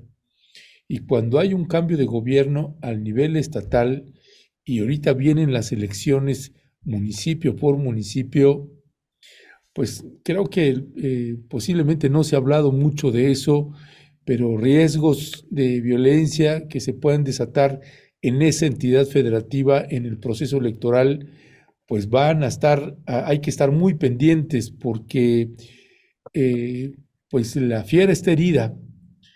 Eh, los cárteles, las células, los grupos de poder, que hay eh, en cada uno de los municipios del Estado de México, pues van a estar eh, tratando de no perder sus municipios. Así que, ¿cuál es el nivel de vigilancia y de regulación que va a haber en el proceso electoral para el año 2024? Pues eso son de las cosas que están por verse. Por lo pronto, aquí ya tuvimos un aviso de lo que puede venir, Violeta. Sí, Ernesto, y pues el pueblo organizado, hartos también ya de esta situación del cobro de piso. Hay que recordar nada más para la audiencia que ya lo sabe, porque sabemos que está siempre muy, muy informada esta audiencia de Momentum y de Rompeviento TV y de pie de página pues eh, les cobraban un peso por metro cuadrado, Ernesto, y eso, pues alguien que tiene una hectárea se traduce en 10 mil pesos, alguien con dos hectáreas en 20 mil, con tres hectáreas en 30 mil, y decíamos, bueno, con cinco hectáreas, 50 mil pesos que tienen que estar pagando pues, como derecho de piso pues, a estos eh, eh, grupos del crimen organizado, en particular a la familia michoacana, y bueno, esa es una situación que pues ya es inaceptable por, en varios espacios del territorio nacional. Ernesto, no nada más es aquí, como tú dices, pero sí adquiere cierta particularidad el Estado de México frente al proceso electoral por la implicación pues, que tiene en el número de votos, pero no solo eso, también por la colindancia que tiene con Michoacán y otros estados donde la situación pues también no es eh, menor. Y vimos el día de ayer también cómo hubo un enfrentamiento en en Michoacán y la muerte de un eh, integrante del ejército mexicano, Ernesto, pues ya no, no, no supimos qué iba, qué podría haber dicho el presidente porque no tuvimos mañanera, pero suponemos que el día de mañana se va a abordar también esto que ocurrió el día de ayer en Michoacán. Así es, así es, Violeta. Pues no, no sabemos qué sucede con eh, Enrique Gómez, eh, que teníamos programado la entrevista a las nueve de la mañana son 9.16, no, no se conecta. Eh, y si me puedes decir, Luis Enrique, eh, bueno, pues parece ser que tiene, dice que tiene la computadora muy lenta y está, estamos teniendo problemas en la, en la conexión con él. Así que, eh, si te parece, Violeta, déjame también pasar a, otro tema que tiene que ver con lo que está pasando en eh, Palestina, lo que está pasando contra el pueblo de Palestina en la franja de Gaza. Eh, siguen los bombardeos, sigue el genocidio a cielo abierto y hay un caso también muy particular que le vamos a presentar, que es el caso de un periodista más asesinado, no, no un periodista, perdón, sino un familiar eh, de un periodista que fue asesinado. El periodista de Al Jazeera, eh, pues lamentablemente su padre perdió la vida. Perdió la vida el padre de eh, periodista de Al Jazeera.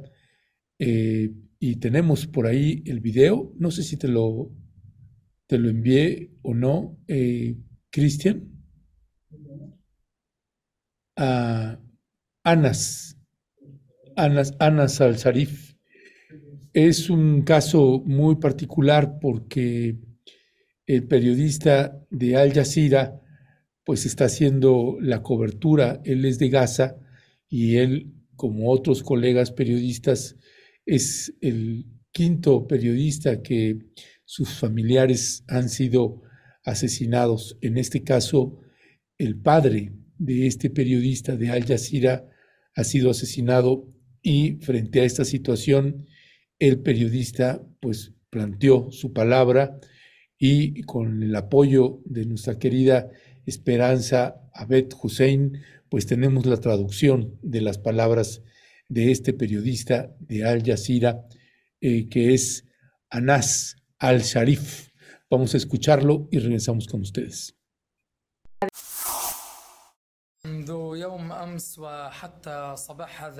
Desde ayer y también hoy me llegaron varias llamadas de oficiales en el ejército de la ocupación israelí, amenazándome de que no siga con la cobertura periodística y en los medios de comunicación sobre el norte de Gaza y también me llegaron mensajes con voz en el WhatsApp determinando mi ubicación y dónde estoy exactamente Y yo soy de los pocos periodistas en el norte transmitiendo el evento con imágenes enseguida.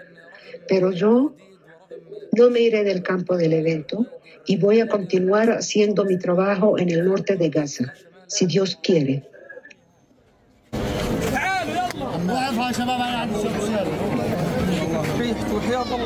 الله يرحمك سامحني يا سامحني يا الله يرحمك شايلين مدرسة هذا من فوق بس برافو عليك خليك اسمع الله بس واحد والله واحد والله صار على النبي عمي خلص كيف ابشر بعيد عني ابشر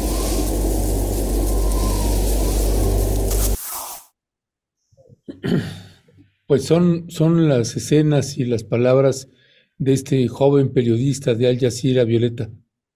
Durísimo, Ernesto. También habíamos eh, aquí comentado hace más de un mes que también un corresponsal de Al Jazeera, pues también la familia de él había sido asesinada, la esposa, el hijo, la hija y un nieto habían sido asesinados también. Y bueno, pues ahora, pues también de este otro periodista de Al Jazeera, Ernesto, pues en un escenario donde decíamos ya desde la semana pasada, pues esto se está intensificando después de esta tregua, pues el incremento del ataque aéreo y terrestre pues se intensificó, Ernesto. Así es, Violeta. Eh, fíjense, y para que usted tenga una idea, el recuento que hace Al Jazeera, el 25 de octubre, Wael eh, corresponsal árabe de Al Jazeera en Gaza, esto que señalabas, Violeta, perdió a su esposa, su hijo, su hija y su nieto en el ataque israelí, ataque aéreo eh, contra el campo de refugiados de Nuseirat, ahí dentro de Gaza. Mohamed, Mohamed Abul Al-Qassam, ingeniero de transmisiones de la oficina de Al Jazeera en Gaza, perdió a 19 miembros de su familia, incluidos su padre y dos hermanas, en los ataques aéreos israelíes contra refugiados de Jabalía, eh, campamento, eh, en el campamento de Jabalía el 31 de octubre. Mohamed al-Sharif, Sharifa, perdón, Sharifi, Sharifi, corresponsal de Al Jazeera eh, en árabe, perdió a 22 miembros de su familia en un ataque aéreo israelí contra el campo de refugiados de Jabalía el 6 de diciembre pasado, es decir, hace seis días. Y eh, la familia del corresponsal de Al Jazeera, eh, del corresponsal de Al Jazeera, Youma El Sayed, recibió una llamada telefónica amenazadora eh, en octubre de una persona que decía ser del ejército israelí, advirtiéndole que abandonen inmediatamente su hogar mientras Israel intensifica su bombardeo del enclave asediado. Así que, eh, pues son, son las realidades. Eh, dice la nota de Al Jazeera en un informe desde Ramallah, en la ocupada Cisjordania, Sein Basarabi de Al Jazeera dijo que para los periodistas que cubren la guerra de, desde Gaza ha sido muy personal, ha sido muy difícil, se ha realizado un informe en las circunstancias más difíciles. Y tenemos que entender, eh, tenemos que entender a la gente que vive en Gaza, a los periodistas, los nuestros y los de todos los demás que son de allí, ellos viven ahí. Más de 18.200 personas han muerto en el ataque israelí, según funcionarios palestinos. Y según las autoridades israelíes, alrededor de 1.200 personas murieron en el ataque de Hamas contra Israel. Pues son los datos duros, Violeta, que se está teniendo. Hay, uh, hay un listado que está presentando que le vamos a, compartir a usted en un momento más, pero pues las cifras son verdaderamente escalofriantes y seguimos en la misma, Violeta, no hay autoridad, eh, no hay país que los detenga. Sí, Ernesto, y pues esto último que, que mencionábamos del el periodista de Al Jazeera, pues bueno, hay que comentar que fue bombardeada su casa, ¿no? Y ahí pues eh, fue asesinado el padre, o sea, fue directo el bombardeo a la casa de este periodista de Al Jazeera. Y bueno, seguimos viendo de manera permanente, Ernesto, pero bueno, eso nada más lo vemos, este, que la ONU señala que se está viviendo un infierno en la tierra en Gaza, pero no vemos que haya ninguna acción que pare este genocidio que se está viviendo, Ernesto. Es, es gravísimo y pues sigue todos y todos los días, ya más de dos meses, casi dos meses y medio, y esto pues parece que no, no, no tiene fin, Ernesto. Así es, y, mire, eh, tenemos también una, una imagen de, eh, de eh, eh, el presidente de los Estados Unidos, Joe Biden, y el presidente de Israel, eh, Benjamín Netanyahu. ¿Y por qué los traemos a cuento? porque el gobierno de los Estados Unidos vetó una iniciativa que había presentado el presidente de Naciones Unidas, que había sido avalada pues, por eh, 13 de los consejeros, eh, miembros del Consejo de Seguridad, eh, de Seguridad Nacional, eh, habían avalado, eh, Violeta, 13 países la iniciativa para parar el genocidio, obligar a Israel a detener los disparos. Y eh, hay dos países que lograron que esto no se llevara a cabo. Inglaterra se abstuvo de votar y el gobierno del presidente Joe Biden votó en contra de la iniciativa. Así que eh, pues a quitarse las caretas porque este gobierno genocida del presidente de los Estados Unidos, eh, de Joe Biden, pues está generando también, es un autor corresponsable del genocidio que se comete contra los palestinos en la franja de Gaza y eh, los asesinatos también que se están cometiendo contra eh, la población palestina dentro de Cisjordania. Aprovechando que los reflectores están en Gaza, pues siguen, siguen los homicidios dentro de Cisjordania, no se detienen y es verdaderamente indignante. Además, Violeta, el escenario es por demás complejo porque eh, dices, bueno, pues, pues no queremos este gobierno demócrata, no queremos eh, el gobierno de Joe Biden, no queremos que un hombre así se relija, pero tampoco queremos, y mucho menos queremos que regrese Donald Trump a la, a la Casa Blanca. Así que, pues ni para dónde hacerse, Violeta. Sí, Ernesto, pues esto fue muy grave que pues Estados Unidos haya vetado esta propuesta de Guterres en la ONU. Realmente fue fuerte. Y siempre hemos eh, comentado, Ernesto, que también aquí hay un gran negocio detrás de este genocidio tremendo que se está viviendo. Hay un gran negocio de estas empresas ligadas al mundo armamentístico, de estas 500 empresas pues que están en la parte y que cotizan en los mundos financieros y que ellas son las grandes ganadoras y una parte importante pues son estadounidenses y pues también es parte de la argumentación pues que nosotros estamos haciendo de que ellos y ellas las que están detrás de estas empresas pues no, no quieren que la guerra pare y que este genocidio pare. Estoy también pensando en, en Ucrania y en, en Rusia, no quieren que pare porque finalmente decimos y lo volvemos a repetir, hay grandes ganadores de este genocidio y lo que se está viviendo también en Rusia y Ucrania y son estas empresas armamentísticas, Ernesto. Así es, Violeta. Pues, eh, eh, eh, y precisamente el, Al Jazeera ha publicado la lista de los periodistas que han sido asesinados, Violeta, desde que iniciaron los enfrentamientos, desde pocos días antes, desde el 5 de diciembre, han sido asesinados 63 periodistas la mayoría, por supuesto, palestinos. Eh, estamos hablando de 56 periodistas palestinos que han sido asesinados, tres libaneses, tres periodistas libaneses y cuatro periodistas israelíes que también perdieron la vida en estos enfrentamientos.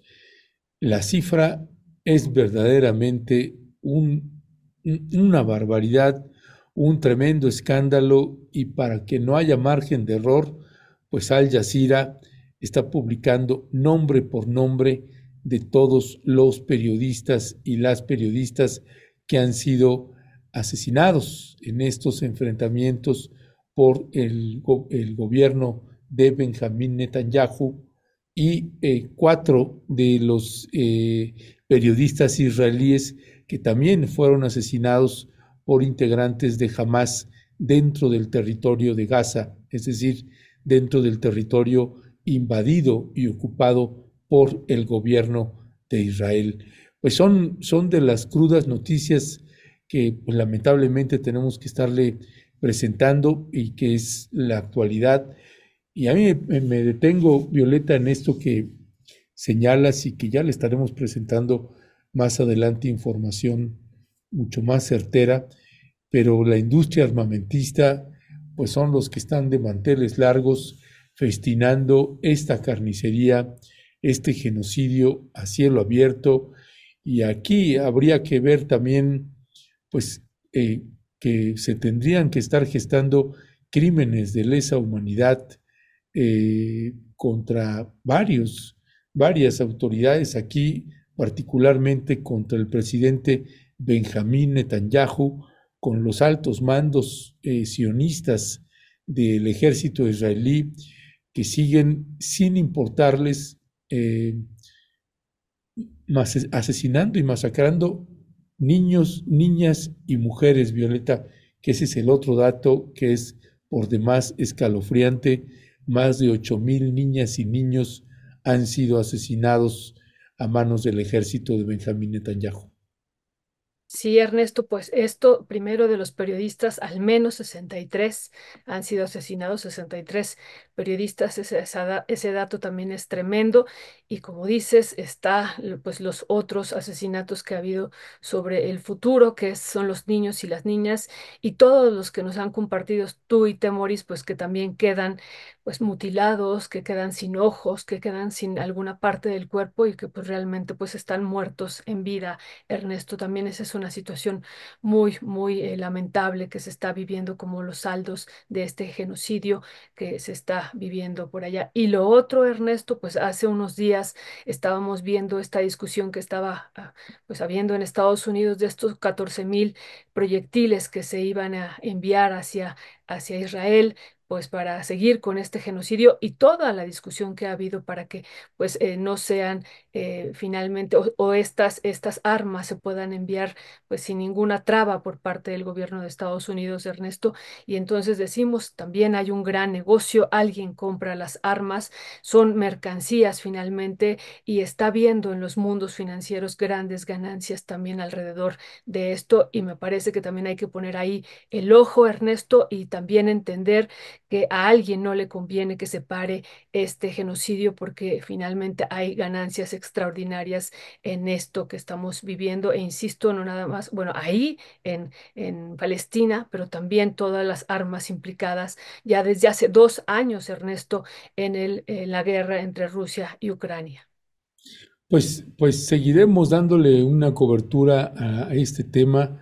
Ya sabe usted, eh, y, pues tenemos la, satisfacción de poder decirle que pues Rompeviento TV ha sido y es el único medio de comunicación que ha estado haciendo una cobertura prácticamente diaria de lo que sucede en Palestina con el gobierno de Israel, de lo que sucede en Medio Oriente, es prácticamente una cobertura diaria y el único medio que le ha presentado usted material, eh, reportajes audiovisuales, ya llevamos 16 reportajes audiovisuales publicados para usted. Le vamos a pegar nuevamente la liga para que usted pueda acceder directamente a ellas, a estos reportajes y además informarle que ya se está trabajando en la mayoría de los reportajes que ahora estarán también disponibles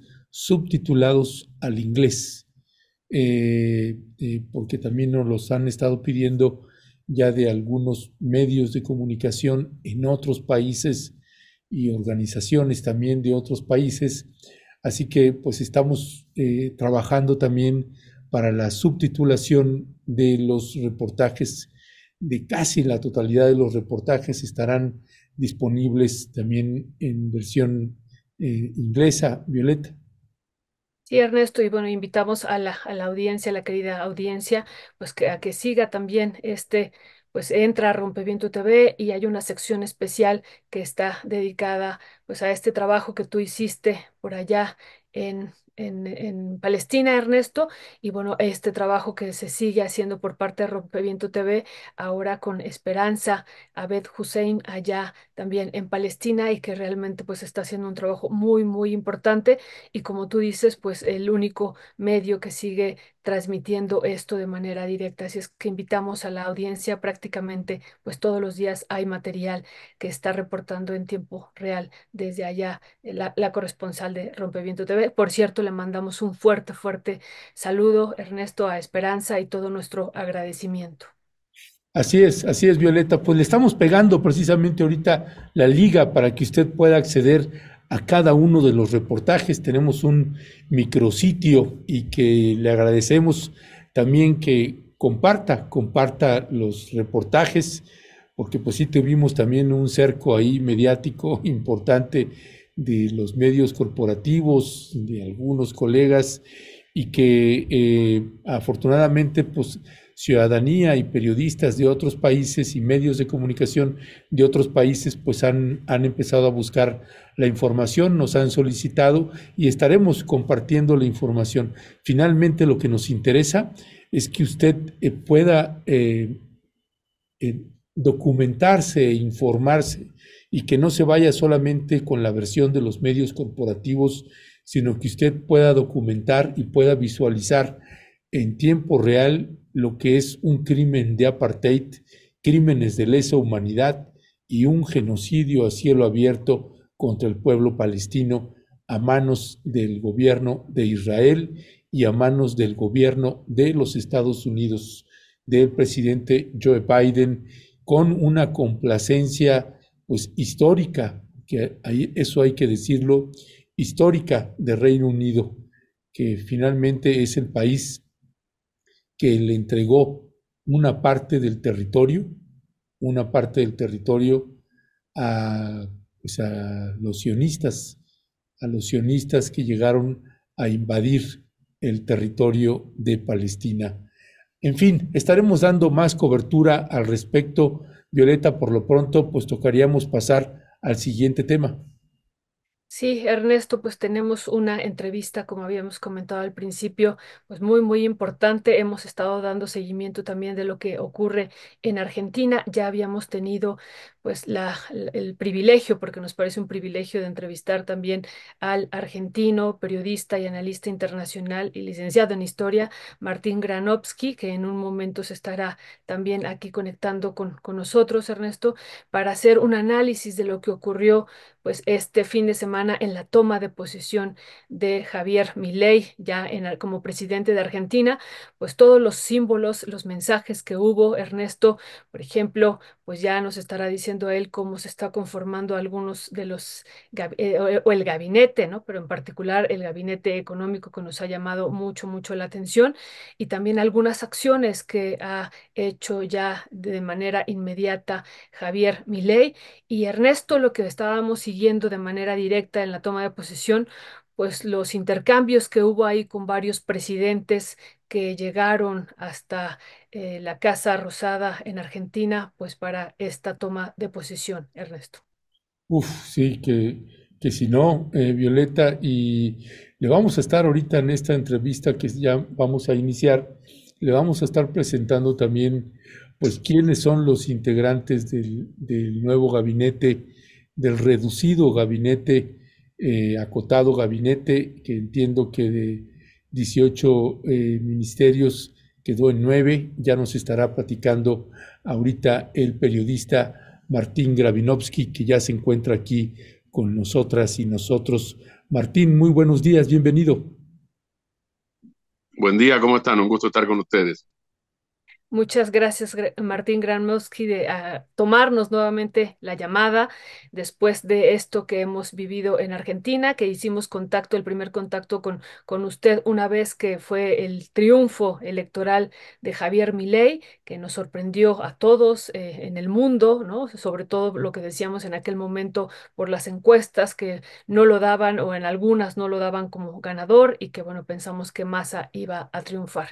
Y bueno, ahora pues estamos viviendo esta toma de posesión y pues queremos preguntarle pues eh, cuál es su primer balance. Vemos algunos mensajes que se han eh, mandado ya de lo que está por venir con el nombramiento, por ejemplo, ya ratificación de Caputo, de Luis Caputo en, al frente de Economía. Entonces, si nos quisiera hacer un primer balance de lo que han vivido este fin de semana con la toma de posesión la toma de posesión tuvo una característica que eh, fue la característica de Javier Milei en el último tramo de la campaña electoral, pero esta vez reforzada, reloaded, dirían los, dirían los informáticos. ¿Qué es lo que se reforzó?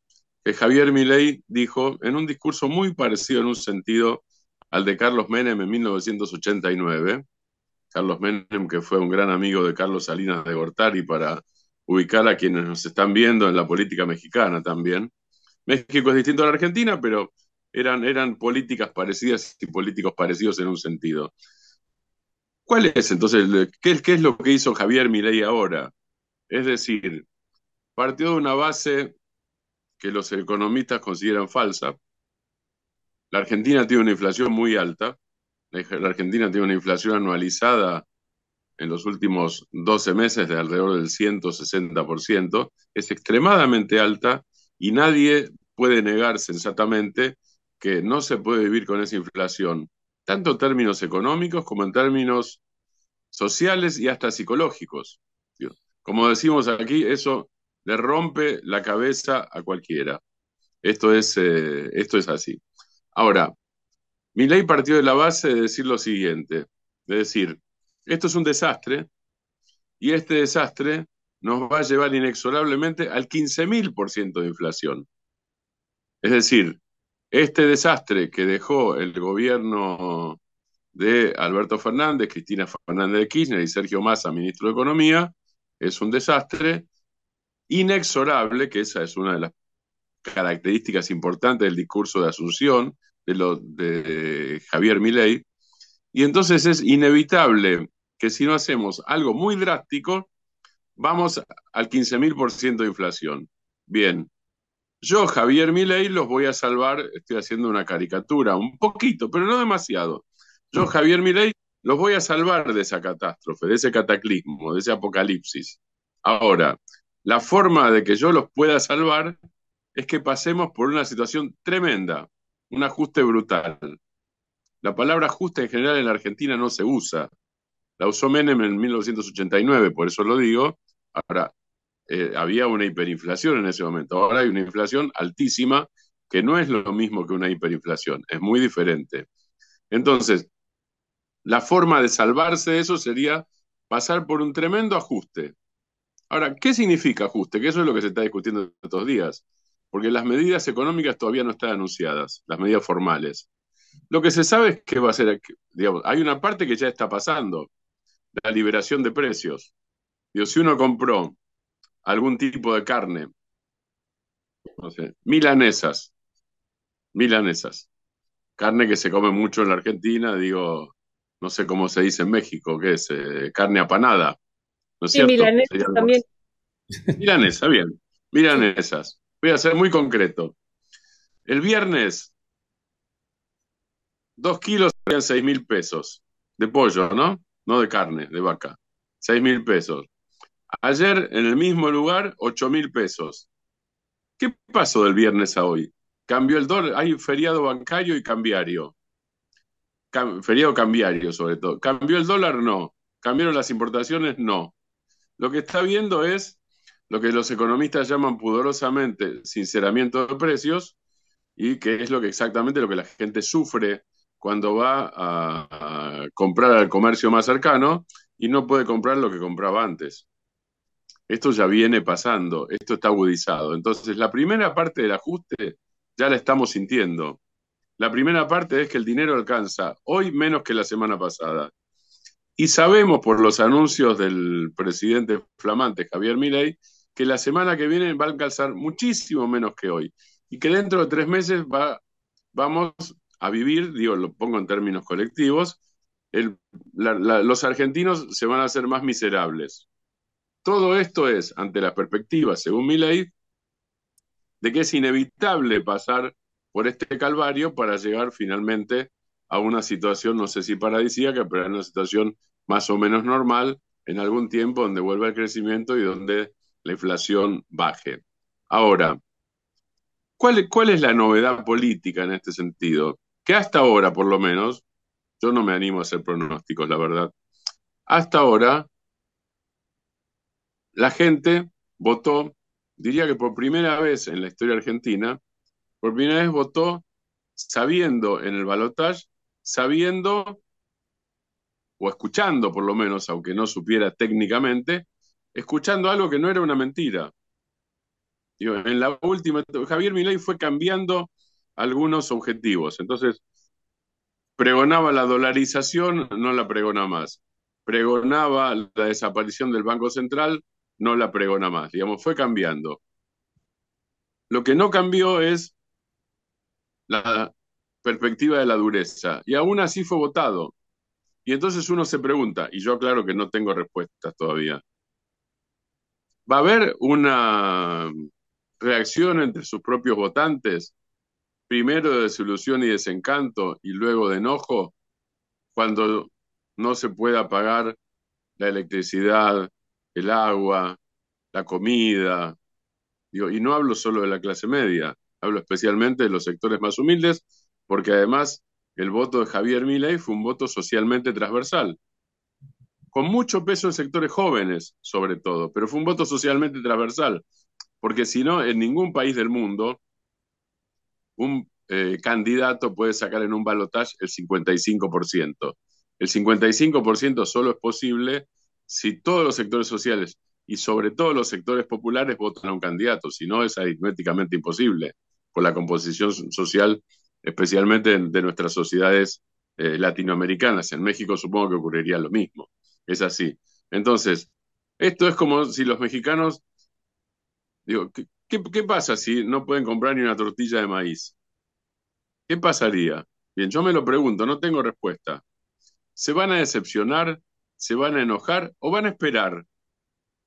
Porque tal vez esperan y entonces viviremos un fenómeno político de un brutal ajuste, de una brutal transferencia de ingresos hacia sectores económicos muy altos, sobre todo sectores financieros, desde sectores productivos, y veremos cómo se sale. Ahora, el problema es que en el medio, pase lo que pase en términos políticos, en el medio, en economía, como en la vida, es mucho más rápido destruir que construir. Entonces, en el gobierno conservador de Mauricio Macri, entre el 2015 y el 2019, desaparecieron 200.000 empresas pequeñas y medianas. Es muy difícil reconstituir eso. Cuando ya una empresa desapareció, si una empresa bajó sus ventas pero sigue existiendo, en la Argentina hay experiencia de lo que los economistas llaman rebote.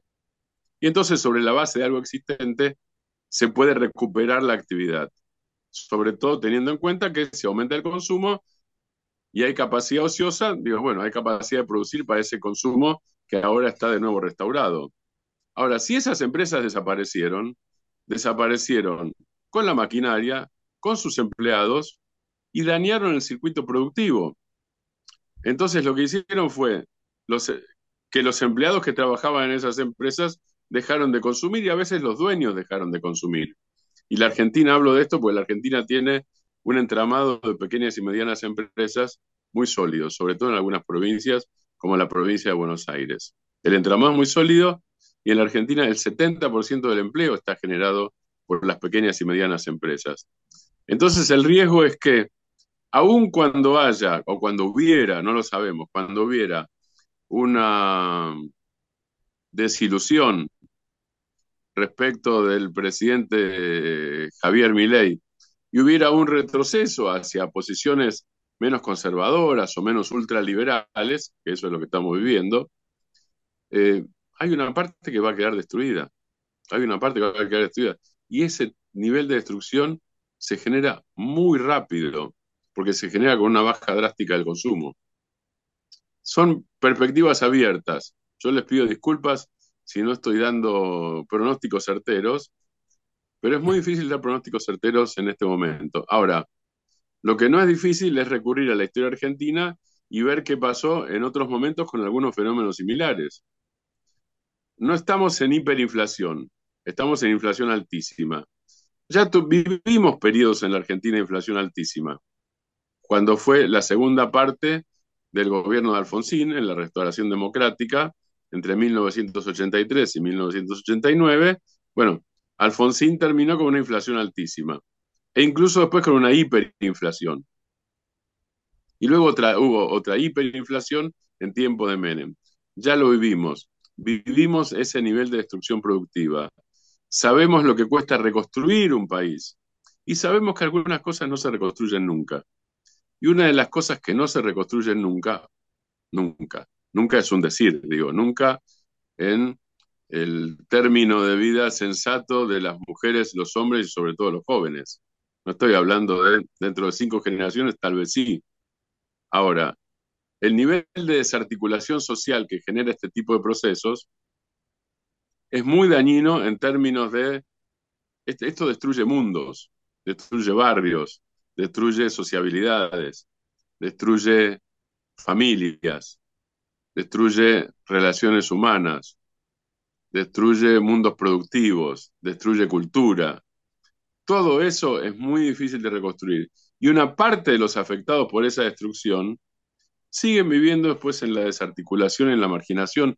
Es algo que en la Argentina conocemos porque, para ser muy claros, no estamos viviendo en un paraíso.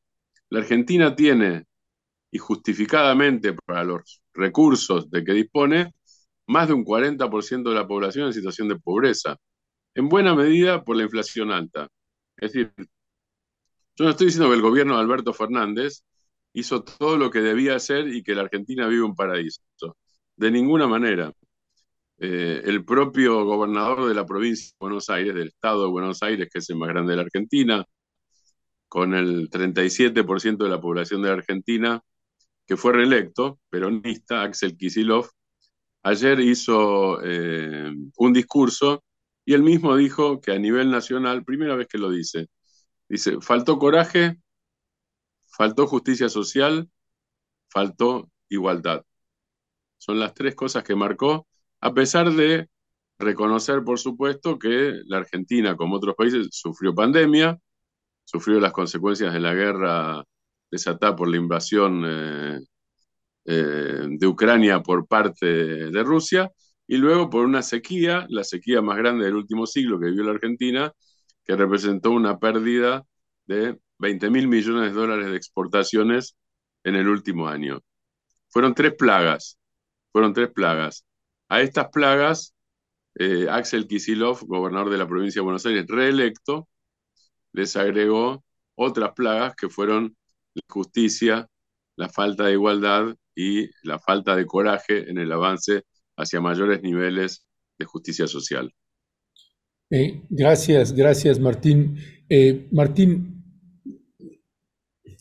bueno, Argentina nos podría llevar el día entero eh, porque hay un montón de temas que, pues claro que nos brincan y hay mucha preocupación en estos ajustes también del gabinete y además del anuncio de este ajuste del 5% al Producto Interno Bruto que será absorbido ese 5% en su totalidad por el Estado de Argentina.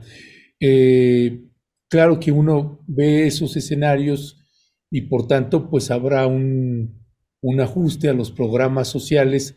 Vemos este que le llaman megaministerio ahora, que le llaman de capital humano, que quedó eh, estos ministerios de educación, trabajo, y desarrollo social, pues que quedaron eh, a manos manejado por una señora que se llama Sandra Potovelo, eh, periodista. Potovelo, sí. Potovelo, eh, periodista y productora de TV, y bueno, hay otros antecedentes ahí.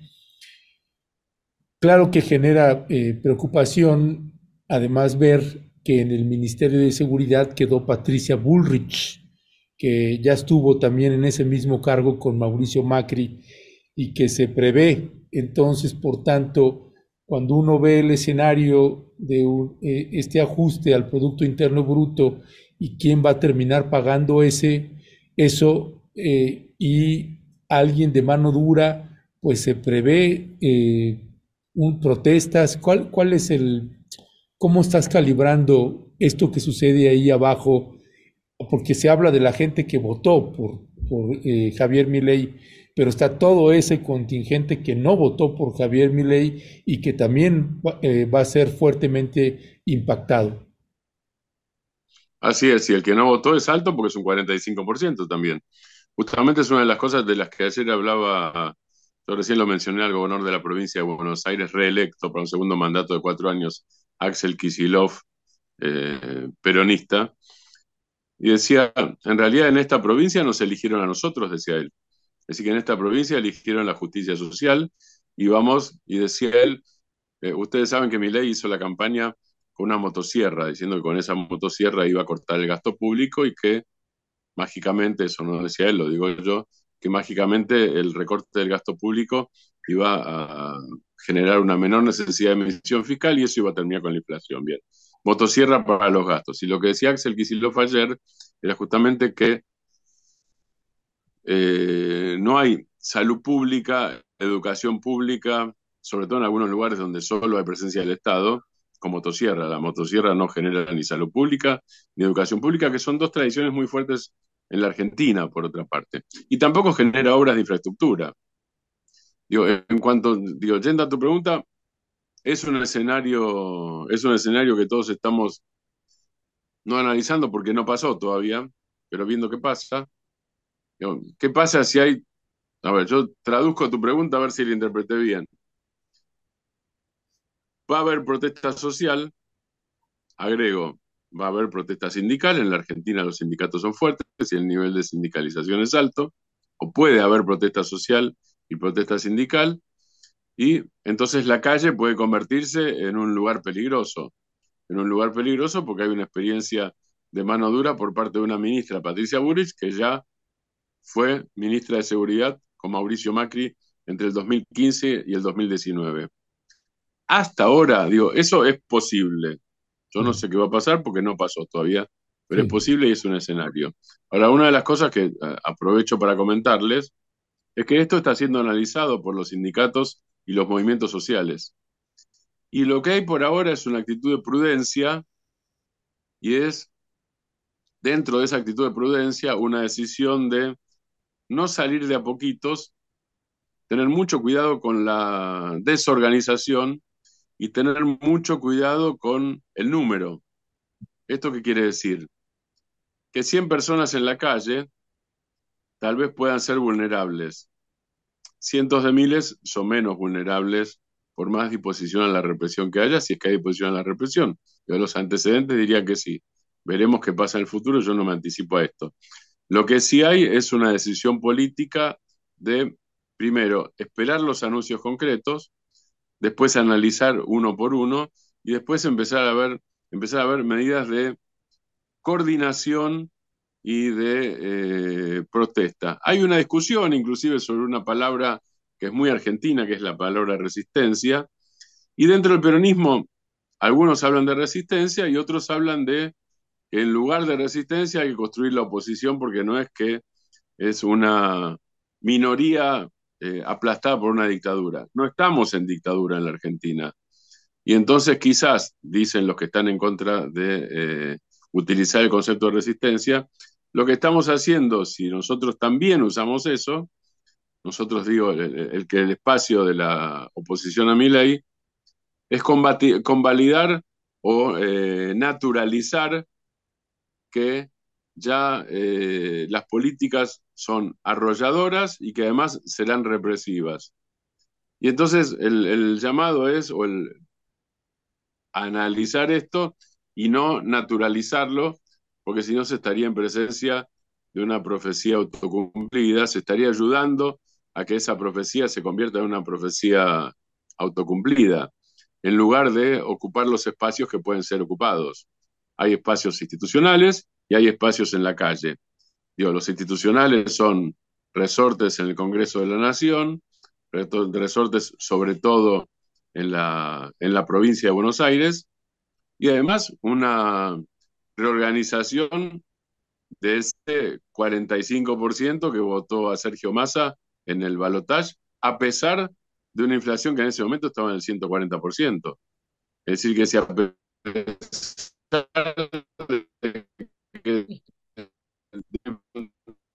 tan alta, 45% que eh, no estamos en una situación igual a cero. Ahora, hay otro tema que a mí me gustaría incorporar, si ustedes me permiten, que se está discutiendo dentro del peronismo, dentro de los sectores progresistas, que es, ¿han tenido la suficiente escucha han tenido el suficiente análisis.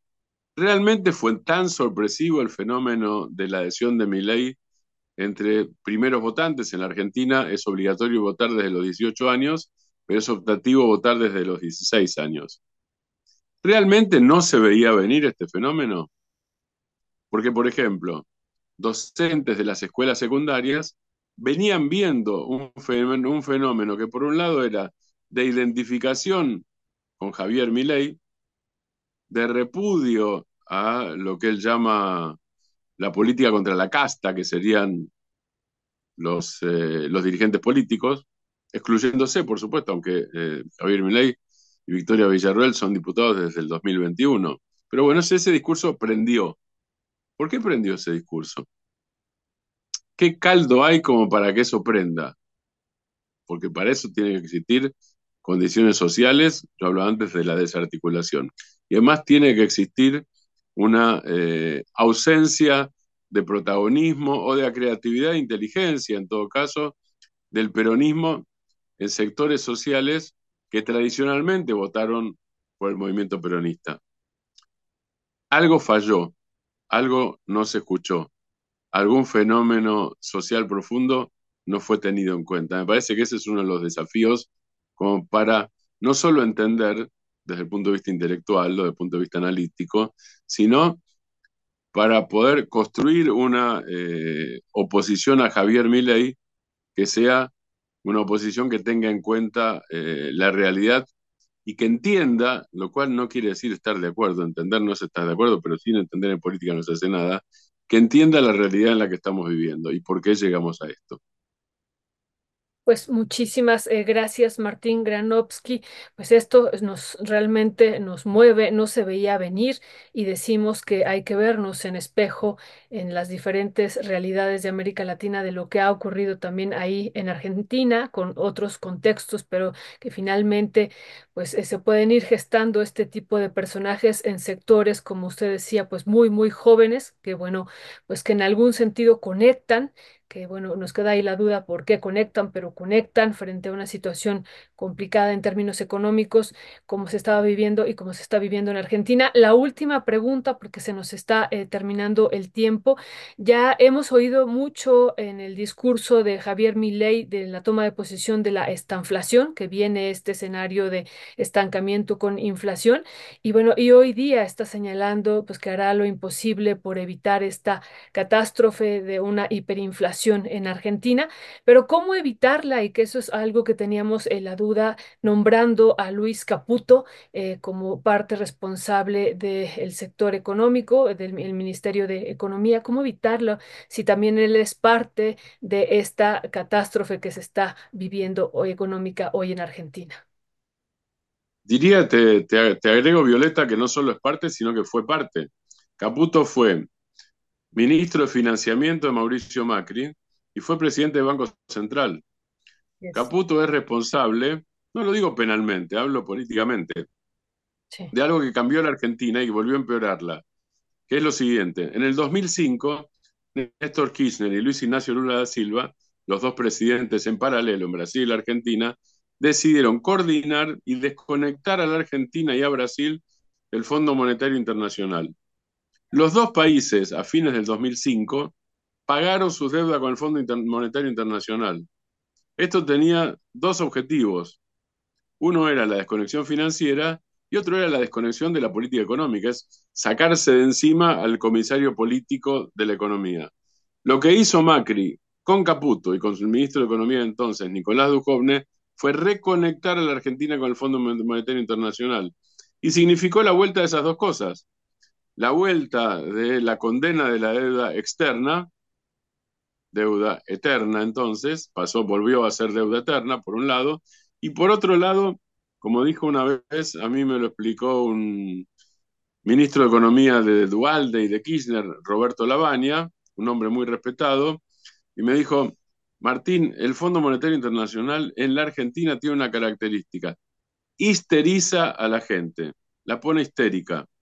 Porque si yo te estoy diciendo todo el tiempo, Violeta vas mal, Violeta vas mal, Violeta vas mal, tenés que hacer esto, tenés que hacer esto, y te lo digo cada dos minutos, vos te vas a poner nerviosa, vas a cometer furcios por televisión, no vas a saber qué preguntar, no vas a saber qué pensar. Entonces vos me tenés que decir, déjame tranquila, déjame hacer mi trabajo, yo sé hacer mi trabajo. La desconexión fue que los dos países pudieran desarrollar políticas económicas autónomas. La reconexión fue perder esa autonomía y además entrar en un proceso que es muy parecido al de adicción a la drogadura, porque hace falta más drogadura porque el organismo precisa más. Y entonces salir pasa a ser prácticamente imposible o cada vez más difícil. Bien, la drogadura es la drogadura de los capitales y el endeudamiento sobre todo cuando en algún momento se termina la posibilidad de endeudarse y la posibilidad de tomar préstamos. Entonces se pasa a otra drogadura y después a otra drogadura y después a otra más dura todavía. Bueno, uno ya sabe lo que pasa con las eh, adicciones graves. Que si son difíciles de tratar en individuos, son más difíciles de tratar en economía. Y aquí la adicción es a la especulación financiera y a los capitales golondrina. Caputo, además, Luis Toto Caputo, actual ministro de Economía, llegó al gobierno de Macri después de ser operador de mesas de dinero de esos capitales financieros. Es decir, no es un tecnócrata. Venía de manejar la mesa de dinero del Deutsche Bank en la Argentina y de ser presidente del Deutsche Bank en la Argentina. Caputo no es un marginal. Caputo pertenece al corazón del sistema financiero y de los manejos del sistema financiero. Pues vaya, vaya tremendo escenario que se avecina y eh, pues te queremos agradecer, Martín, que nos hayas tomado otra vez como siempre la llamada y nada más esta preocupación Además, porque a la hora que uno veía los videos en la toma de posición de Javier Milei y avisándoles que venían los tiempos duros y avisándoles del, del ajuste al Producto Interno Bruto y la gente aplaudiendo y diciendo, no está solo, no está solo, y pues uno podía ver esa, esa imagen difícil de, de entender, pero que eh, hacía pensar, retomando la pregunta que te decía hace un rato, que pueda haber un riesgo, por eso nos parece bien interesante este, esto que nos compartes, qué está pensando la izquierda, las corrientes opositoras a Javier Milei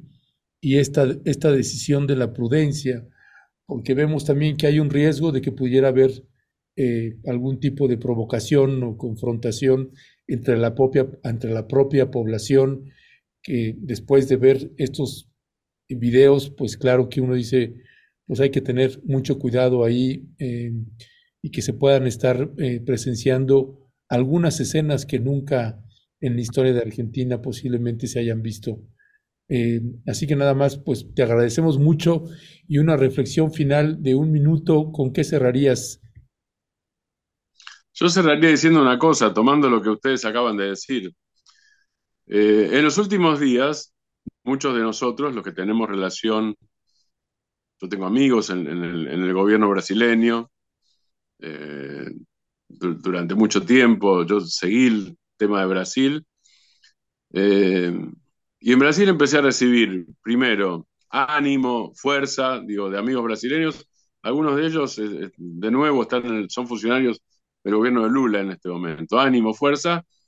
Y después, los mensajes eran, nosotros sabemos, hemos pasado por algo parecido, los vamos a ayudar, estamos con ustedes. Lo que quiero decir es que estos fenómenos son raros, pero no tanto, porque Brasil acaba de vivir cuatro años de Jair Bolsonaro, y el propio Lula, que evidentemente era el único que podía ganarle a Bolsonaro, y eso explica por qué había sido proscripto y carcelado antes, el propio Lula le ganó a Bolsonaro en el balotaje por muy pocos puntos de diferencia. Quiere decir que si no analizamos a fondo estos fenómenos de fascinación de masas, no marginales, de fascinación de masas, por líderes que terminan perjudicando su propia vida cotidiana, podríamos hacer una simplificación y entonces decimos, bueno, son masoquistas. Si nos quedamos contentos con eso, allá nosotros. Yo no me quedo conforme con eso. Yo quiero saber, entender y corregir las tres cosas. Esto no es obligatorio. Yo me siento en una función analítica, periodística y con un compromiso para que las cosas mejoren en la Argentina o que por lo menos ahora empeoren, empeoren lo menos posible.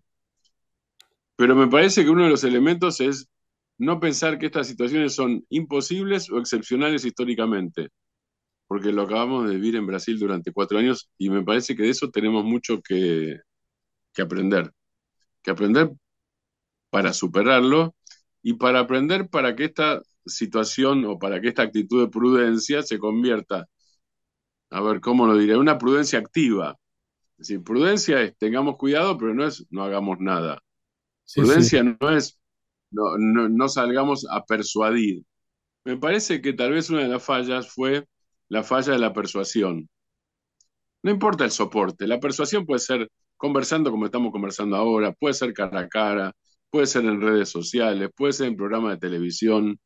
Lo que me parece es que del campo peronista, kirchnerista, progresista, hemos dado muchas cosas por sabidas y por hechas, y no pensamos, por ejemplo, que debemos volver a contar la historia, la historia de la dictadura, la historia de los desaparecidos, que hay que contarla permanentemente y hay que contarla de manera distinta, adaptada a las nuevas subjetividades, como dice mi amiga Emil Semoller, que es una sabia y que además fue una sobreviviente de los campos de concentración.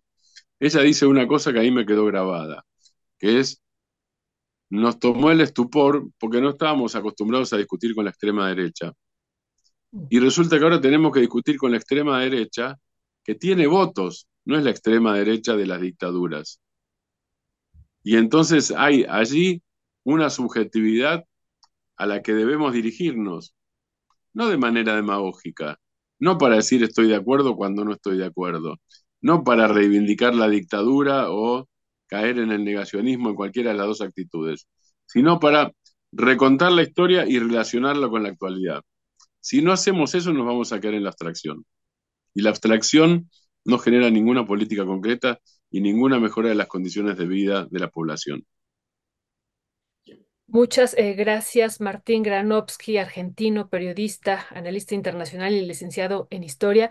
Pues estaremos buscándolo otra vez hacia las próximas semanas y a ver cómo va este, este pues, escenario en Argentina. Nos queda pues esto muy claro, no es la derecha de las dictaduras, pero también es una derecha que ya nos está diciendo aquí con Luis Caputo que pertenece al sistema financiero internacional. Así es que bueno, pues estaremos pendiente. Un fuerte abrazo y pues toda nuestra solidaridad, aunque ya nos explicó ahorita, ya nos dijo que también eso le dicen sus compañeros desde Brasil, pero nosotros también desde acá un fuerte, fuerte abrazo a usted y a todo el pueblo argentino. Gracias, Violeta. Un abrazo para ustedes. Un gusto hablar con ustedes nuevamente. Gracias, un fuerte abrazo. Pues es, es, gracias. Es, uh, gracias, muy amable.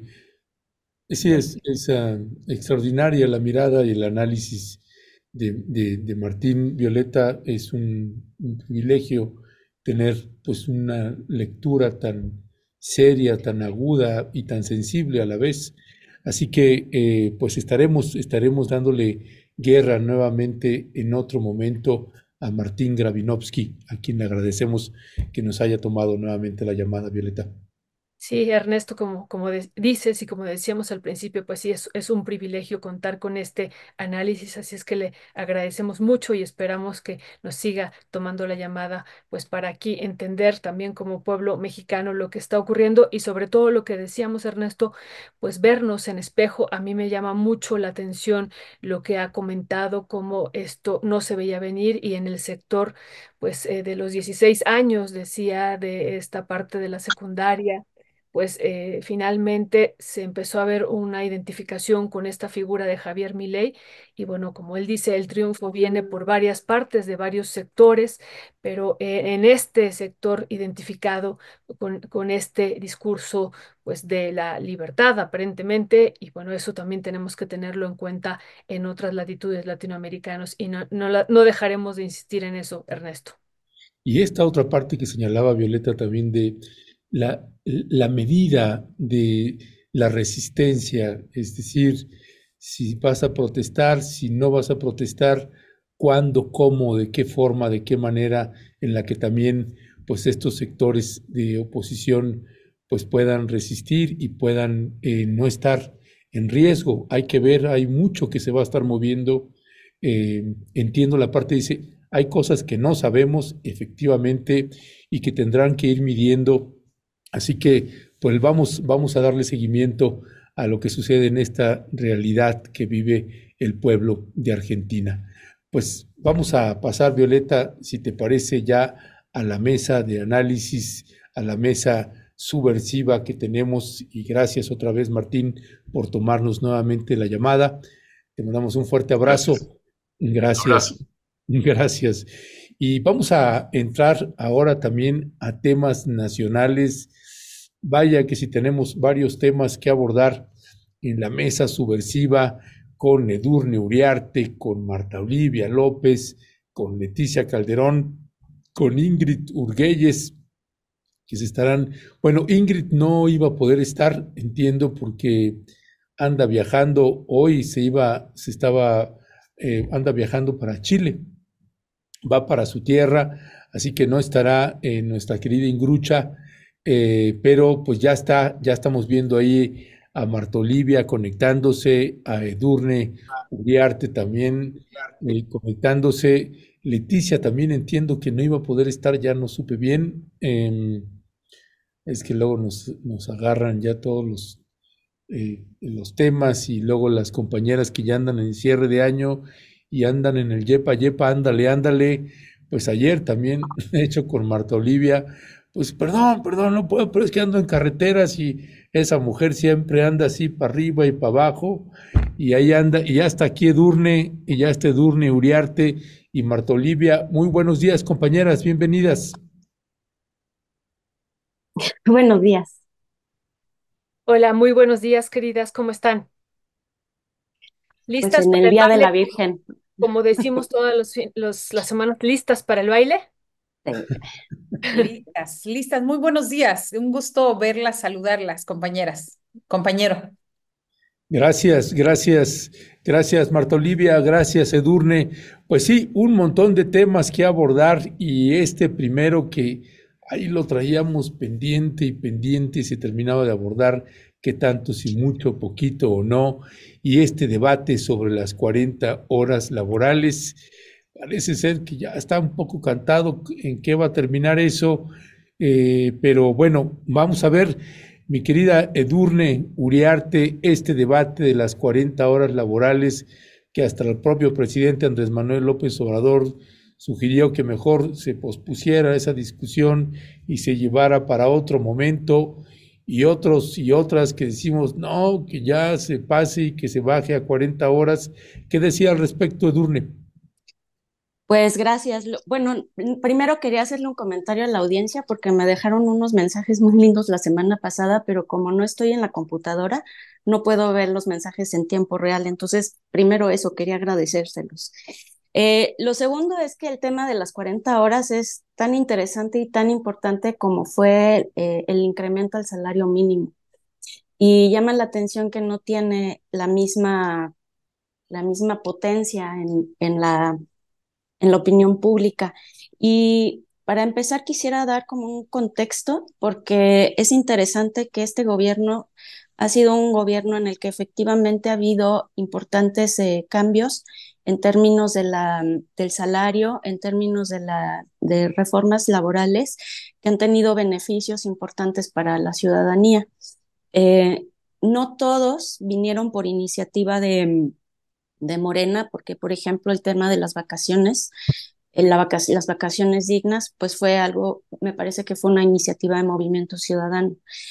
Pero lo que sí hay es un entorno favorable a hacer modificaciones laborales importantes, ¿no? Entonces estaba viendo que hay al menos 11 o 12 eh, reformas en las que se inserta esta, esta em, dinámica ahora por la, por las 40 horas. Entonces, sí, sí creo que es, es, en primer lugar, eso, que es interesante el entorno favorable. Lo segundo es que eh, esta, esta, estas 48 horas vienen desde 1917. No se habían modificado desde entonces, aunque hay propuestas desde hace como 20 años al menos. Y, y por una u otra razón no han, no han, este, no han fluido, ¿no? Hay al menos siete, siete, em, siete iniciativas que van, eh, que las propuso unos movimientos ciudadanos, otros Morena, y ahorita parece ser que es lo más cerca que hemos llegado. La promotora de esta ley en esta ocasión, que es la diputada Susana Prieto de Morena, eh, ha sido muy activa en, en, en redes y en medios para, para invitar a la gente a participar y hacer, hacer, eh, hacer suyo esta iniciativa, ¿no? Incluso hoy hay una posibilidad de que se vote, de que suba al pleno y, y que sea votada. Entonces hay una convocatoria para estar allí a las 11 de la mañana. Y este, y bueno, pues ese sería mi primer apunte para después continuar con más. Muchísimas gracias, Edurne. Sí me están escuchando, ¿verdad? Es que me había silenciado, pero sí, sí, ya vi que sí me están escuchando. Gracias. Marta Olivia, ¿qué decir también sobre este tema? Pues sabemos, sabemos que originalmente, como, como dice Edurne, se iba a discutir hoy, ¿no? Incluso el presidente mandó un mensaje de que no fuera hoy, 12 de diciembre, pero bueno, está pendiente esa discusión ya en Cámara de Diputados después de, pues, un parlamento abierto que también se hizo muy, muy interesante en la discusión. Y bueno, Marta Olivia, nada más eh, comentar que históricamente la definición del horario de la jornada laboral pues se ha hecho a partir de la lucha de clases. Y bueno, ahora pues nos llama mucho eh, esta, esta propuesta y que bueno, pues la, me parece que es muy, muy interesante analizarla también en el contexto que estamos viviendo a nivel nacional de algunos cambios y modificaciones. Pero bueno, ¿qué decir eh, al respecto, Marta Olivia? Sí, este, decir sobre todo que eh, de acuerdo a esta información que ha circulado en sus redes sociales, la abogada Susana Prieto Terrazas, pues van 17 intentos de reducir la jornada laboral, laboral. Es decir, no es la primera vez y sin embargo siempre ganan los empresarios, siempre ganan los empresarios. Para mí se me hace esto importante subrayar sobre todo que esta reforma constitucional al artículo 123 eh, debe, es justa, es necesaria y se deben establecer estos dos días de descanso obligatorios por, a la semana por cada cinco trabajados. Y bueno, recordarles también que desde el primer convenio adoptado en 1919, o sea, hace 105 años, 104 años, esta, por la Organización Internacional de Trabajo, ya de por sí hablaba de limitar las horas del trabajo y establecía periodos de descanso adecuados para los empleados con el fin, ojo, así lo establecía, con el fin de garantizar la productividad en las empresas. Y al mismo tiempo cuidar la salud física y mental de los trabajadores. Así que a mí me parece importante destacar esto, ya lo hemos dicho en diferentes momentos, por ahí tenemos un, una gráfica al respecto, que México es el país de la Organización para la Cooperación y Desarrollo Económicos, la OCDE, donde los trabajadores laboramos más horas al año con casi 2.140. Así que importante esto y muy desafortunada en este momento que podría llevarse a cabo esta,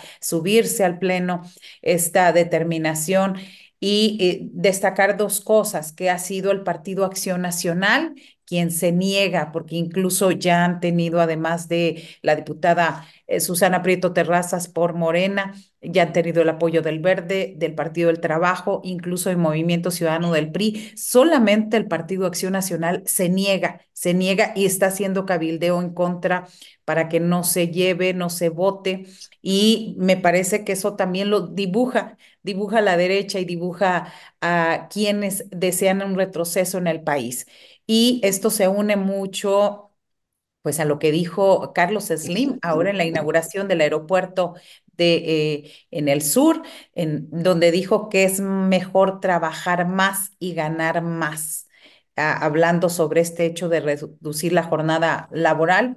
Y recordemos también que él ha propuesto anteriormente que en México se cumplan jornadas más largas, entre 11 y 12 diarias, pero que trabajen por tres o cuatro días. Y bueno, también esta determinación y esta propuesta de que la jubilación sea hasta los 75 años. Así que me parece que es eh, eh, también destacar que en este gobierno ha habido incremento al salario mínimo, incrementos históricos. Por ejemplo, en 2019 fue del 16%, en el 20 fue del 20%, en el 21 del 15%, en el 22 del 22%.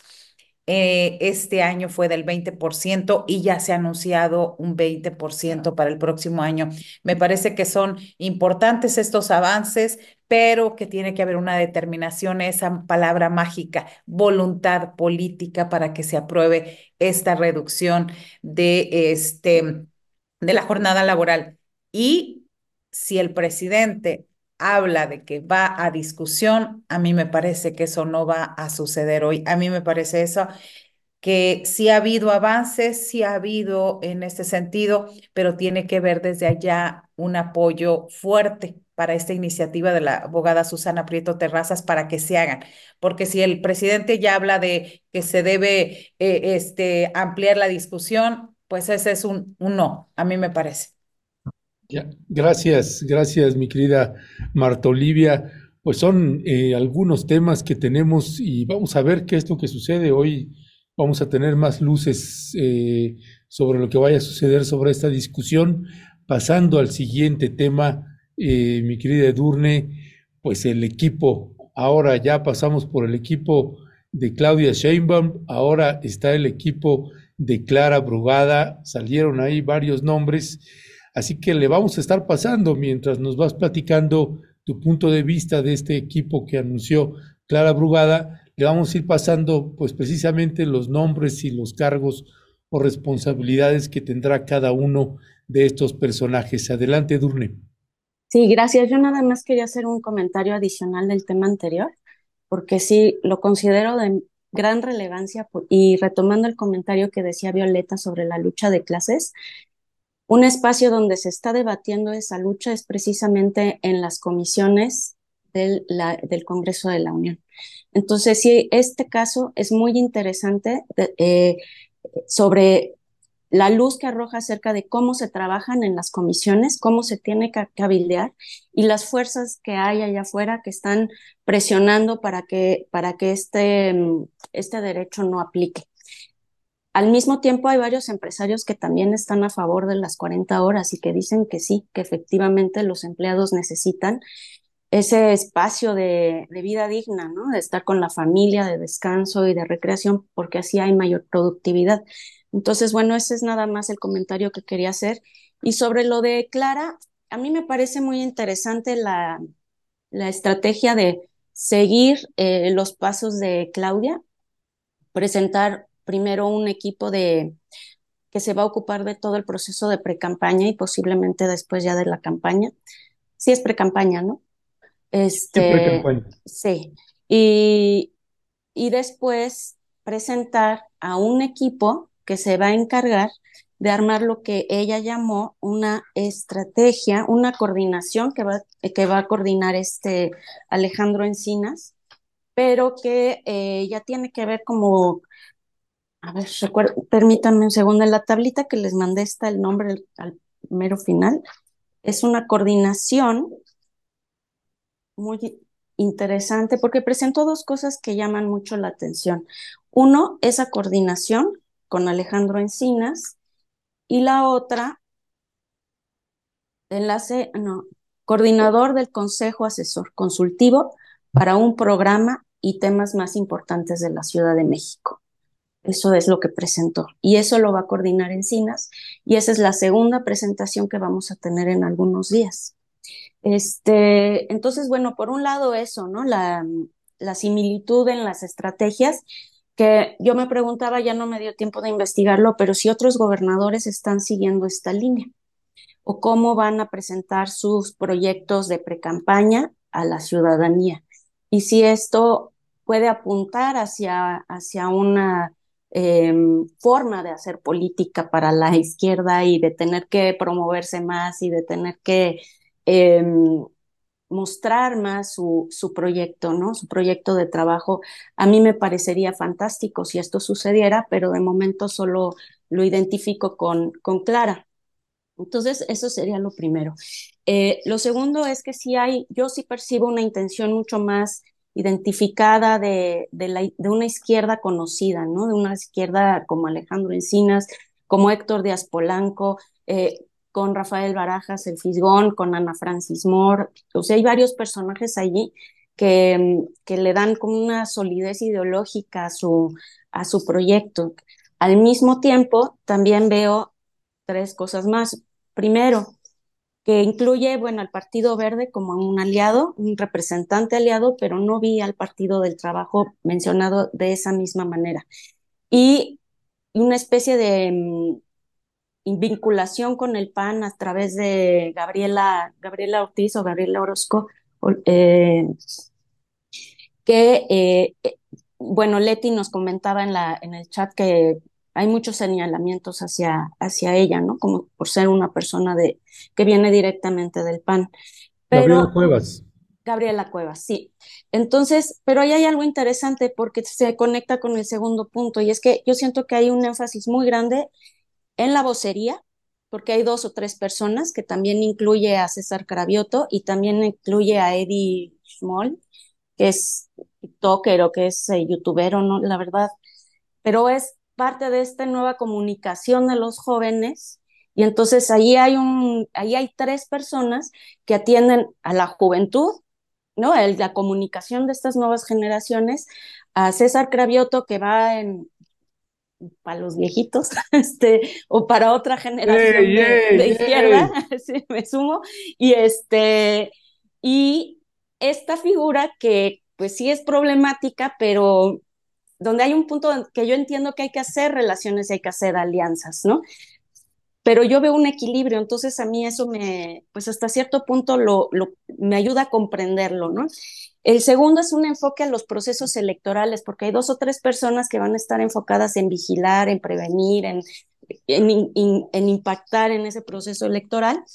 Lo tercero es que hay eh, un alto enfoque en actores sociales. Si bien no estamos hablando de pueblo, sí estamos hablando de jóvenes, de movimiento LGBT, de mujeres, de unidades habitacionales, de una serie de elementos también ambientales que me parecen muy interesantes, ¿no?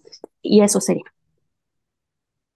Muchas gracias, Edurne. Marta Olivia, pues eh, del otro tema, si quieres agregar algo, tú decías de la mayor productividad que se pudiera lograr y también Edurne con esta reducción de la jornada de trabajo, pero bueno, a mí me parece que también esto es eh, motivo de análisis pues muy, muy serio, porque finalmente esa es parte de la historia que hemos vivido, la reducción de la jornada de trabajo después de una lucha social, de lucha de clases y el proceso también de intensificación del trabajo dentro de esa reducción de la jornada labor laboral que implica un aumento del proceso de explotación. Entonces también tiene su otro lado, lado interesante a analizar, pero bueno, si tú quieres agregar algo de esto y, y sobre los nombramientos también que ha hecho, ¿cuál sería tu, tu valoración? Yo también coincido, pues es un nombramiento amplio, pero se incluyen personajes, también yo agregaría a Paloma Sainz, a Díaz Polanco, que no habíamos eh, visto en otros nombramientos y que aquí nos parece importante. ¿Qué decir, Marta Olivia?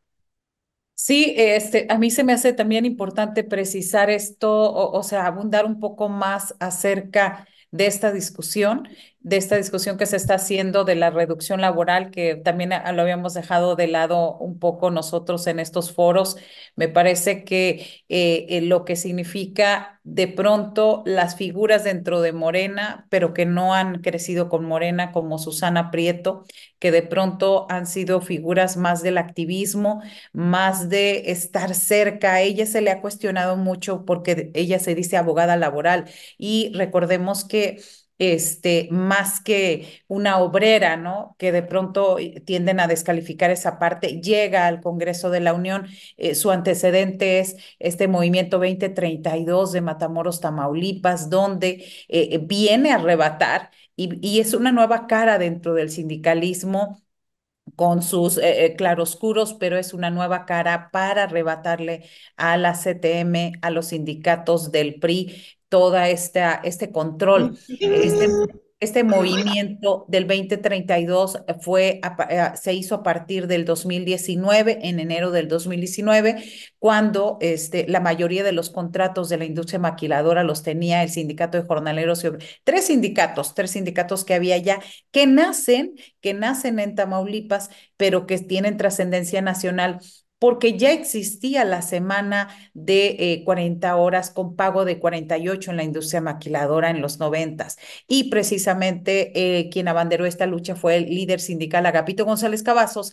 Y precisamente el PRI en ese momento hace a través de la presidencia de la República una vulneración a sus derechos sindicales, lo acusan de unas cuestiones que sin sentido y le quitan el control de la industria maquiladora y vuelven y, y florece la maquiladora en otras partes de la frontera, pero con, eh, este, sobre todo con horarios de 11, 12 horas, con trabajo de tres días, con trabajo con menos servicios sociales. Y fue así como fue disminuyendo su poder.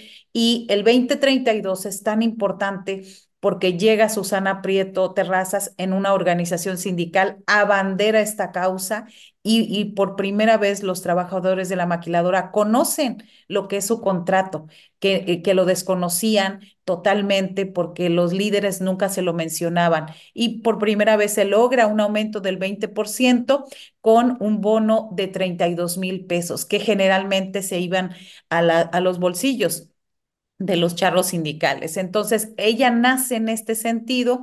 En Morena no es tan bien vista porque ella se sale del esquema, no es política, es sindicalista, es abogada laboral, ha estado muy de cerca con los trabajadores. Y bueno, yo le escuchaba ayer, por ejemplo, hablar de esto un poco molesta hablando y diciendo que se puede ir la discusión hasta hasta el mes de febrero, que hoy puede que no se avance tanto y que eh, eh, sigo, sigo diciendo, se necesita esa palabra mágica desde Palacio Nacional para que se apruebe y que todos y que todos nos beneficiaríamos porque la cuestión de precarización laboral, cada vez tenemos menos tiempo para estar eh, con la familia, porque, y, esto eh, también se me hace prudente decirlo, no solamente a los que están en un trabajo continuo, sino a los que estamos en el teletrabajo, de verdad que tenemos condiciones eh, que eh, ya debería de haber otro término a la precarización. Esto es mucho más allá de eso,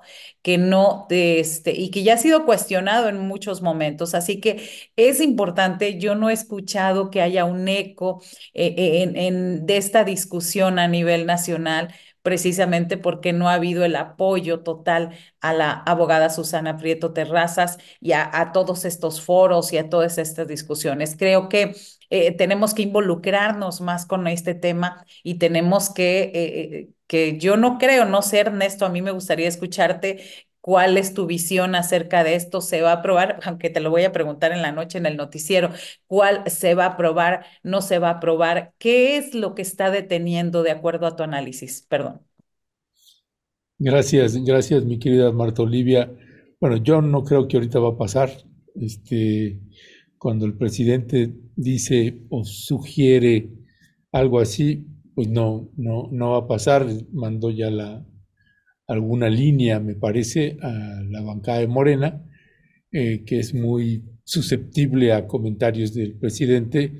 Así que creo que ahorita eso va, va a pasar para el siguiente año y yo creo que el presidente López Obrador está eh, tanteando también un poco los escenarios.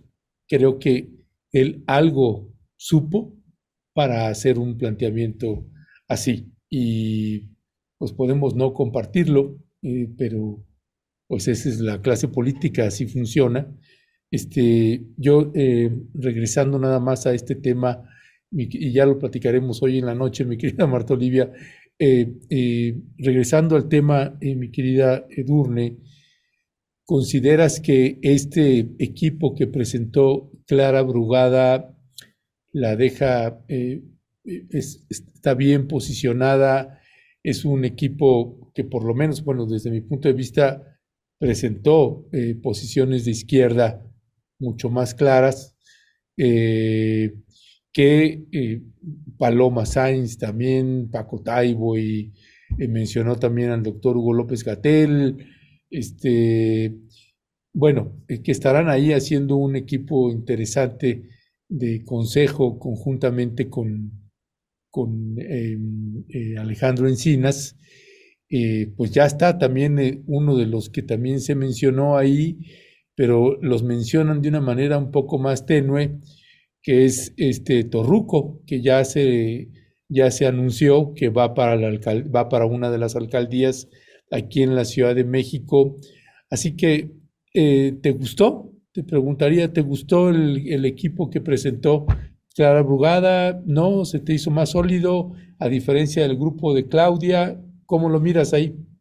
No, sí me gustó. El de Claudia no me gustó, este sí me gustó. Así, eh, independientemente de los matices y de los análisis que podemos hacer, sí me gusta ver a esas figuras, me gusta mucho ver a Héctor Díaz Polanco, me gusta mucho ver a Alejandro Encinas. Eh, me, me, gusta ver un proyecto cultural, por ejemplo, con Paloma, con Ana Francis y hay otra persona más. O sea, y me gusta también la propuesta de presentar sobre temas muy concretos, ¿no? Yo entiendo que lo de Claudia pues va para la presidencia, entonces tiene que ser algo mucho más abierto, pero en la Ciudad de México me gusta que planteen a ver qué va a pasar con el medio ambiente, qué va a pasar con los jóvenes, qué, cómo vamos a atender a la comunidad LGBT sobre eh, temas y comunidades muy concretas. Creo que eso fue para mí el, el mayor de los de los highlights o de, lo que yo destacaría del, de la propuesta de, de Clara. Ahora, ¿cómo va? Yo no lo tengo muy claro. Estaba viendo en los análisis que, que hacen y en las estadísticas que no tiene una diferencia tan abrumadora como lo tiene Claudia frente a, eh, más bien Xochitl frente a Claudia, ¿no? Que, que es prácticamente imposible ya ganarle eh, como están las estadísticas ahorita. Entonces, Clara sí tiene que hacer mucho trabajo, mucho, mucho trabajo y yo creo que este es un buen inicio, ¿no? Es empezar con el, en el pie izquierdo en el sentido de decir que empieza con el derecho, que empieza bien, este, pero yo creo que es una, manda muy buena señal para lo que, para los meses que viene y tiene bastante tiempo. Y luego lo de Torruco, a mí eso me llamó la atención porque yo creí que la candidata para la, para la Miguel Hidalgo era Mariana Boy, pero ahora va a ser Manuel Torruco. Entonces yo no sé si hubo un error mío o, cambiaron y no, no me enteré en qué momento, pero pues estoy atenta porque es mi, es mi alcaldía y eh, primero en, la, en los listados de los, de los eh, candidatos para la Ciudad de México, para las alcaldías, no había candidato ni para Tláhuac ni para Miguel Hidalgo, eso me, me llamó mucho la atención. Luego entra Mariana Boy, luego entra Torruco, entonces ya no tengo mucha idea de qué quieren hacer.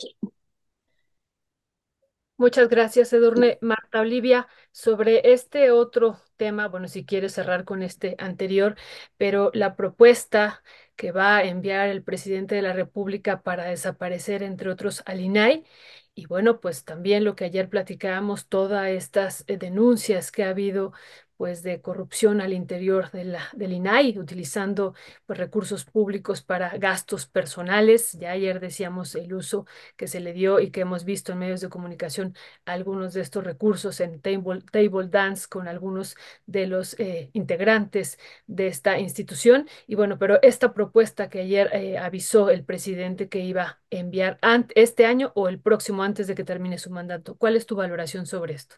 Sí, antes del, ahora sí que del otro tema que tiene que ver, este, cuando vemos este eh, gabinetes, yo eh, conozco en general a las figuras, ustedes que están más cerca en, en el centro tienen más destacados sus perfiles, pero lo que sí me llama la atención cuando se presenta algún candidato, candidato precandidato son los nombres que utilizan para los equipos. Y a mí me, eh, me llamó particularmente eh, en haciendo un poco el análisis en los nombres de, este, de los sectores. Eh, por ejemplo, eh, formación política, estrategia territorial, esos son como normales, pero sí me gustó mucho esto de suelo de conservación y productores, lo que es lo productivo en la Ciudad de México, en este eh, eh, cuadro que nos hizo Edurne muy amablemente. Ahí me queda dudas y no sé si ustedes tengan esto de evitar la compra del voto en este, en el número 12 de Montserrat Mondaca, eh, movimientos de la diversidad sexual, este, también sindicatos y movimientos sociales, desarrollo de propuesta de gobierno con Héctor Díaz Polanco, que bueno, eh, se, se, se, ilustra solo, ¿no? Este, también el otro, comunidades e indígenas residentes, mujeres empresarias, estrategia de género, comunicación audiovisual, que va a estar Verónica Velasco, no lo olvidemos por ahí, y eh, unidades habitacionales. Es decir, al menos en el nombre, en este sentido, me parece bien interesante porque son como cuestiones bien directas. Ahora sí que me voy a oír mal, bien claras y que este, eh, haciendo un análisis estamos hablando de otros estados, de otros municipios, de, de, otros estados, cuando se hace una propuesta así, es como muy general, muy de cajón y aquí es como muy específica y a mí me parece que eso va de, muy de acuerdo a lo que dice también eh, Clara Brugada, ¿no? Cuando ella habla, este, cuando ella se presenta y dice, soy una defensora de las libertades, soy de izquierda, creo en los derechos humanos, indudablemente la figura de Alejandro Encinas ahí a un lado de ella, me parece que le da totalmente contenido y congruencia a lo que ella dice, ¿no? Eh, que viene del movimiento feminista y sus luchas por la igualdad plena, ahí está totalmente. Entonces, eso es eh, mi parte en lo que yo quería comentar eh, al, al, respecto. Híjole, respecto a esta iniciativa, estos institutos autónomos de no sirven para nada, hijo, a mí me preocupa. me preocupa como en otros momentos cuando se hablaba de eh, ciertas eh, situaciones, ciertos fideicomisos, ciertas cuestiones. A ver, creo que eh, los mexicanos entendemos cuando nos hablan de un diagnóstico y nos dicen, a ver, este, este instituto, esta dependencia el diagnóstico es de que ha hecho bien esto, ha hecho menos bien esto y ha hecho mal esto. Creo que necesitamos primero explicaciones más que discursos de propaganda, más que eh, actos de fe, decirnos en dónde está mal, en dónde está bien. ¿Por qué? Porque luego viene el discurso de la derecha eh, eh, este, en contra y entonces empieza la discusión a no saberse el contenido realmente de lo que significa la trascendencia de, de esta medida. Y simplemente eh, eh, la discusión se, se, se centra en estar a favor de o estar en contra de. Y creo que nosotros necesitamos transparencia y necesitamos saber por qué sí un instituto nos sirve, por qué o, en qué nos ha fallado. Y lo otro es hacer, eh, tener acciones para, para corregir el rumbo. No podemos de tajo decir que no, se, que, que no sirven, que no están, porque ahora mismo veíamos hace, hace un, al principio del, del noticiero de, de, Momentum, como el compañero eh, Cedillo hablaba de que a través de ciertas solicitudes de transparencia e información es como se, se llega a hacer un trabajo serio periodístico de investigación. Entonces, decir que simplemente sí o no, no me parece que es la respuesta, no me parece que es lo prudente. Creo que necesitamos más elementos, más elementos para los que, incluso las personas que somos de izquierda, necesitamos saber qué está pasando y, y, que, y sobre todo que nos digan qué es lo que falta por hacerse. Y creo que entre todos construir y decir, no, no es borrando de tajo, no es descalificando a priori cómo se resuelven las cuestiones del país. A mí me parece en esta primera aportación. Gracias, gracias Marta Olivia. Eh, dice Marco Antonio Cruz, en el equipo de Clara, más que equilibrio, debe haber sinergia además de, de los contrapresos, pues deben de venir de otro lado, dice eh, Teresa Camas, la asignación de posiciones dentro de los equipos de precampaña son pagos de cuotas a las diferentes tribus dentro del partido, no tienen trayectoria, algunos candidatos para recuperar alcaldías son impuestos desde la cúpula sin ninguna trayectoria comunitaria eh, con la gente. Morena está, más está muy alejada de su base social. Mónica Maldonado López, para AMLO pesa más su cercanía con Slim. Eh, ¿Pesa más su cercanía con Slim? Pregunta. ¿Dónde queda, eh, ¿Dónde queda eso de que primero los pobres? Qué decepción, dice Mónica Maldonado López. Eric dice, candidata única como, los sindicatos únicos del PRI en los 60s y 70s, decía Tomás Mojarro, a simular que ya no simulamos mis valedores. Pues este tal Eric no, entendió la, lógica de cómo ahora funcionan estas encuestas y demás, pero bueno. Eh, Marco Morales, los momentos de reproducción, alimentación, recreación, deporte, cultura deben alternar a los momentos de producción. Areli, ya dejen lo de las horas, urge más la seguridad social, la integración y regulación del empleo eh, informal, que es, que es enorme, la seguridad laboral, la apertura más que eh, de más y mejores empleos. De fondo no hay cambio. Pues no, Areli, no vamos a dejar el asunto de las 40 horas laborales, con todo respeto. Eh, bueno, eh, mi querida Edurne, pues también mismo tema con respecto del INAI. Yo nada más añadiría eh, con respecto de Alejandro Encinas y del doctor Hugo López Gatel, tengo la impresión que esa designación que se hizo son nombramientos más honoríficos que una carta, que un papel en el que se vayan a quedar. Tengo la impresión que están perfilados para eh, a la administración federal, no tanto para la de la Ciudad de México, pero que la presencia de ellos pues garantiza también un proceso eh, más integrado, me parece, y más humanista para la Ciudad de México, que estén acuerpando también a Clara Brugada. Nada más quería comentar eso adicional con respecto de estas, estas desaparición de estas dependencias, pues yo coincido también con lo que señalaba ahorita Marta Olivia, particularmente con el tema del INAI. Ojalá no lo desaparezcan, sería catastrófico en términos informativos. Ojalá más bien lo regulen, lo reseten, saquen a toda la gente que está ahí, entre gente que realmente se ponga a hacer el trabajo y que no esté ahí despilfarrando, uno, con grandes sueldos, dos, en table sans. ¿Qué decía al respecto, Edurne?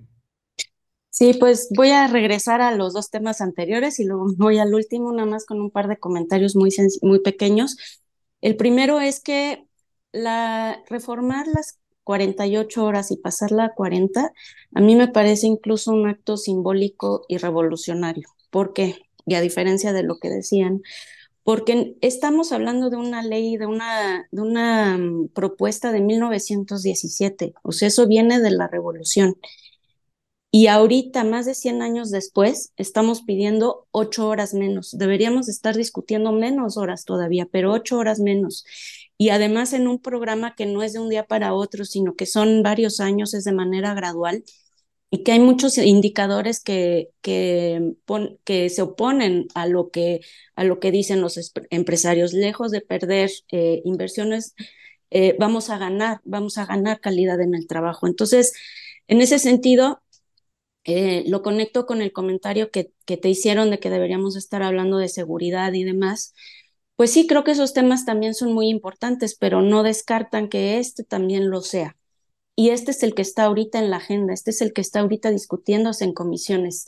Entonces yo creo que esta lucha es bien importante si queremos las demás, las tenemos que ir eh, consolidando una a una, ¿no? Ya, se hicieron eh, eh, parlamentos abiertos, ha habido, ya nos dijo Marta Olivia, 17 iniciativas. yo creo que sí es una lucha a la que nos tenemos que sumar si queremos ir poco a poco organizando nuestro sistema laboral como de una manera más justa para todos, ¿no? Y en el sentido de lucha de clases que decía, que decía Violeta, y creo que es muy importante no perder eso de vista. La otra es que lo de las cuotas, sí, yo creo que siempre hay algo de eso, pero sin duda creo que em, tener a Encinas y a Gatel, como tú decías, por ejemplo, eh, también tiene un papel legitimador. Legitima el, proyecto de, Clara, ¿no? Automáticamente hace que muchos nos sumemos con mayor interés. Entonces yo creo que es muy atinado, independientemente de dónde acaben estos personajes, tenerlos siempre eh, en un espacio de, si no de toma de decisiones, sí de planeación, sí de visión de Estado, en este caso para la Ciudad de México, y que no se nos olvide que, se integra un poco más el movimiento con el partido. A mí eso me parece que puede ser muy afortunado. ¿A dónde va a llevar? No lo sé. Pero una señal importante es lo que decías, Marta Olivia, mencionando los pueblos residentes. Ese me pareció un punto bien relevante porque los pueblos residentes, a diferencia de los pueblos originarios, son poblaciones migrantes. Son comunidades que no vienen de la Ciudad de México. Entonces yo veo por primera vez eh, mencionar a, algo a alguien sobre esta migración interna, ¿no? Y el tema que habíamos tenido, eh, que habíamos platicado, que no se habla. Y el otro gran ausente siempre es una política de memoria ante los procesos de desaparición forzada. Tampoco está aquí, no está, es un silencio abismal que rodea a todo el gobierno de derecha, de izquierda, de centro, de arriba y de abajo. No existe la desaparición forzada. Y finalmente sobre el INAI, pues yo coincido con ustedes. A mí me parece que lo que estamos viendo en, desde la mañanera con AMLO, pues es una lucha política contra los opositores. Y entonces esa lucha política que es legítima no nos va a traer necesariamente lo que sí queremos, nos dice lo que no queremos. No queremos dispendios, no queremos corrupción, no queremos toda una, toda una estructura, porque además lo que está planteando AMLO es toda una estructura paralela al ejercicio del gobierno. lo cual me parece una lectura bastante correcta. Pero entonces, ¿cuál es el problema que nos llevó a esa estructura paralela? ¿Y por qué no atacamos eso que está allí en medio, que creó esa estructura paralela? Esas deficiencias, ¿qué hacemos con el tema de la transparencia? La función pública no lo va a resolver, las mañaneras tampoco. Entonces, pasa lo mismo con todas las instituciones em, eh, autónomas, ¿no? Creo que ahí entre las autónomas pues está el INEGI, por ejemplo, ¿no? Sí, no me equivoco. Pero pues si está ahí el INEGI, por ejemplo, a mí me parecería un, todavía un error muchísimo más grande. Entonces, ¿cuál es esa estructura? ¿Cuál es ese análisis? Yo creo que ahí es donde sí deberíamos estar discutiendo y no en la ley de las 40 horas que se apruebe. Y ya. Muchísimas gracias, Edurne. Ya no entendí esto último que decías al final de que no nos debemos de concentrar solo en lo de las 40 horas. Eso decías al final, eso creo que entendí, que hay otras cosas. Eh, no, que tiene razón que hay otras cosas, pero ahorita esto es lo que está a debate, ¿no? Y que es importante conquistar esta batalla y seguir presionando por más batallas. Y es increíble que en este estado que tiene condiciones favorables, la ley de las 40 horas no haya pasado. Y si lo pones en contraste con el cabildeo que hizo o que tuvo que hacer Andrés Manuel para el incremento al salario, pues ahí tienes dos casos súper importantes y cómo, que, en qué está resultando cada uno. Uno se consolidó. Sí, sí, sí. justo esto eh, que tú dices es bien, bien importante, esta batalla eh, de ahorita y también otras muy, muy importantes también como, como eh, señalaba alguien de la audiencia, esta, pero otras, otras batallas, ¿no?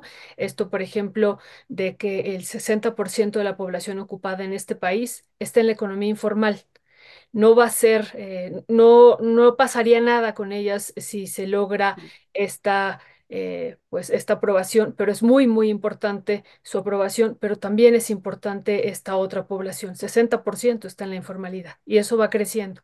Y lo otro que decimos, que a veces pues muchos economistas ya no se enteran de eso, que el, más, más de 19 millones de personas en este país, de la población ocupada, siguen ganando un salario mínimo y otros 19 millones ganan hasta dos salarios mínimos. También esa es otra situación que tenemos que atender y esto lo digo porque a mí me parece importante también lo que decía Marta Olivia al principio, pues bueno, hemos tenido prácticamente todos los años un 20% de incremento del salario mínimo, que algunos dicen eso no importa, importa mucho porque hay una gran cantidad de la población, 19 millones, que sigue recibiendo un salario mínimo en este país de la población ocupada. Es, es, es un, todavía es una situación que implica una condición pues de pobreza, ¿no? De pobreza laboral y que hay que insistir también sobre esta otra parte que nos parece también muy, muy, muy importante. Eh, y bueno, pues ya eh, creo que ya no nos da eh, tiempo de seguir, creo que tenemos que cerrar y bueno, se queda, queda pendiente a lo mejor un minutito, Marta Olivia, de lo que se vivió en Argentina este fin de semana ya con la toma de Milei. Sí, este, yo escuchaba la entrevista y me quedo con la entrevista. Yo quiero nada más decir un pequeño detalle, nada más para cerrar y perdón, vuelvo al tema de las 40 horas. A ver, se trata de 57 millones de trabajadores. Es decir, hay muchos aspectos que se tienen que regular, el teletrabajo, eh, eh, la informalidad, pero los que ya están, ya están, eh, que pueden ser beneficiarios de esas 40 horas, por eso de ahí la importancia, 57 millones de mexicanos. Entonces, perdón, yo me quedo con eso, yo quisiera cerrar con esa parte, ¿por qué es tan importante? Somos 120 millones y 57 no tienen ni las condiciones mínimas de, de, laborales. Entonces, por eso, con eso me quedo, perdón. Estás eh, silenciado, Ernesto. Pues gracias, gracias Marta Olivia. También, eh, mi querida Durne, ¿con qué cierras? Mm, sí, perdón, yo, yo sí quiero decir algo sobre mi ley, em, porque también escuché la entrevista, me, pareció, me pareció súper interesante y me aclaró muchos temas de, sobre la situación económica. Y em, él decía algo que habíamos comentado hace algunas semanas, hablando precisamente de Samuel, eh, de Samuel eh, García, que todo se nos sale decir Ruiz, pero por, no. No, no, no, por Este, favor, no. Exacto, pero Tienen veo- comparación alguna, ¿verdad? pero lo veo por todos lados. Sí. Este, acerca de estos fenómenos no son tan eh, poco frecuentes, ocurren, eso decía él, ¿no? Y sobre Samuel García pregunta, nos preguntábamos, bueno, ¿qué ven los jóvenes? ¿Qué es lo que está sucediendo? ¿Por qué suceden estos, estos fenómenos? ¿Viene de la familia? ¿Viene de, de la escuela? ¿De dónde viene, no? Y yo estaba escuchando una, perdón, tengo aquí compañía, estaba escuchando un, eh, un análisis sobre la biografía de Milei y cómo fue conectándose con el poder, ¿no? Y todo esto a mí me lleva a pensar en cómo se establecen las relaciones entre los medios del espectáculo y de la mercadotecnia con el poder. Yo creo que allí tenemos una estructura fina, tenue, silenciosa, que nos está posibilitando la llegada de estos personajes. ¿sí? Eso es lo que quería de- dejar como reflexión para que veamos en el camino qué pasa. Muy bien, pues mi querida Edurne y mi querida Marta Olivia, muchísimas gracias, gracias. Nos vemos la siguiente semana y, y- y hoy en la noche nos vemos en, en un 2x3 Tamaulipas, mi querida Marta Olivia. Gracias, nos vemos en la noche, síganos por allá y también los martes por aquí en Momentum, en esta mesa. Gracias, gracias compañeras, es un privilegio estar con ustedes. ¿De qué hora, qué hora es tu noticiario, eh, Marta Olivia? De 8 a 9.30 de la noche queríamos, se llama en corto, se supone que era de media hora, luego se fue a una hora y nunca lo podemos cortar antes de hora y media, pero bueno, ahí los esperamos. Pues ya no es en corto, es en largo, ¿no? Es el largo. Es en largo, nunca ha sido en corto. Y, y bueno, aprovecho, aprovecho la, la propaganda y la publicidad ahorita para decirles rápido que eh, eh, regresan eh, los asaltos allá, eh, acá en la carretera Reynosa-San Fernando, asaltos a autobuses, y esto creo que nos tiene que alertar a todos, porque así empezó lo de San Fernando, esta, eh, este, las fosas clandestinas, 72 cuerpos que en realidad fueron más de 300. Pero bueno, hasta ahí los dejo para que dejarlos picaditos para el noticiero en la noche. Órale, Marta Olivia. Muy pendientes, querida Marta Olivia, hoy en la noche y eh, también un abrazo, Edurne, un abrazo, querida Marta Olivia. Hasta el próximo martes. Hasta el próximo martes. Gracias, gracias. Pues vaya, es que estamos llenos, llenos de temas. Dice Molay, eh, nuestro querido Molay Maza, ganarle tiempo de vida al capital es una lucha estratégica e histórica. Las 40 horas es más que tiempo numérico, es tiempo vital. Dice eh, Molay, Molay Maza, Sofía Mezcua, muchísimas gracias por tu generosa donación. Gracias a nombre de quienes conformamos Rompeviento TV. Eh, dice, em, la realidad es que en México, dice Sofía Mezcua, los derechos laborales son nulos. Excelente trabajo de todos ustedes. Solidaridad con Marta Olivia y su gran trabajo hablando de tables. Urgen eh, derechos para trabajadores sexuales, dice eh, Sofía Mezcua.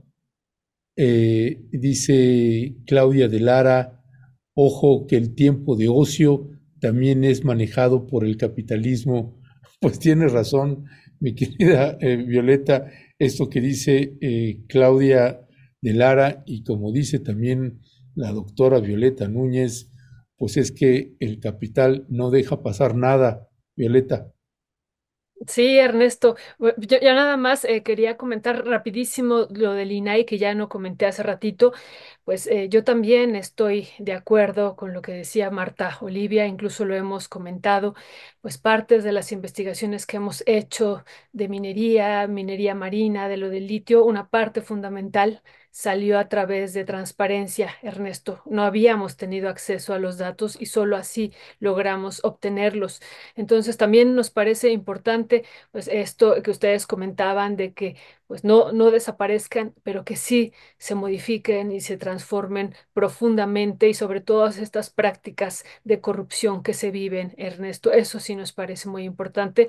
Y lo que también decía muy bien Marta Olivia, pues la investigación que nos estaba presentando hoy Juan Alberto, o que nos presenta hoy Juan Alberto Cedillo, también pues ha sido posible por ahí. Y también lo hemos visto con otros medios de comunicación, con Infosabia, que también con Jesusa, que varios de las investigaciones las hacen a través de eh, transparencia, Ernesto, de la solicitud de estos datos y que, bueno, de otra manera no los teníamos, en verdad no los teníamos. Así es que eso, eso también es un tema que tendremos que debatir. Y lo otro, lo otro, pues sí, si el capital pues ve cómo todo lo refuncionaliza y también, como dice Claudia de Lara, que le mandamos un fuerte saludo, pues eh, también todo lo transforma en mercancía y el ocio, el tiempo para descansar, pues también lo vende, Ernesto vende, eh, y ya sea de múltiples formas, viendo la televisión, conectándose a algún programa, todo lo vende, Ernesto. Esa es una situación eh, que, que, también vemos de manera permanente, los espacios recreativos, todo, todo, todo.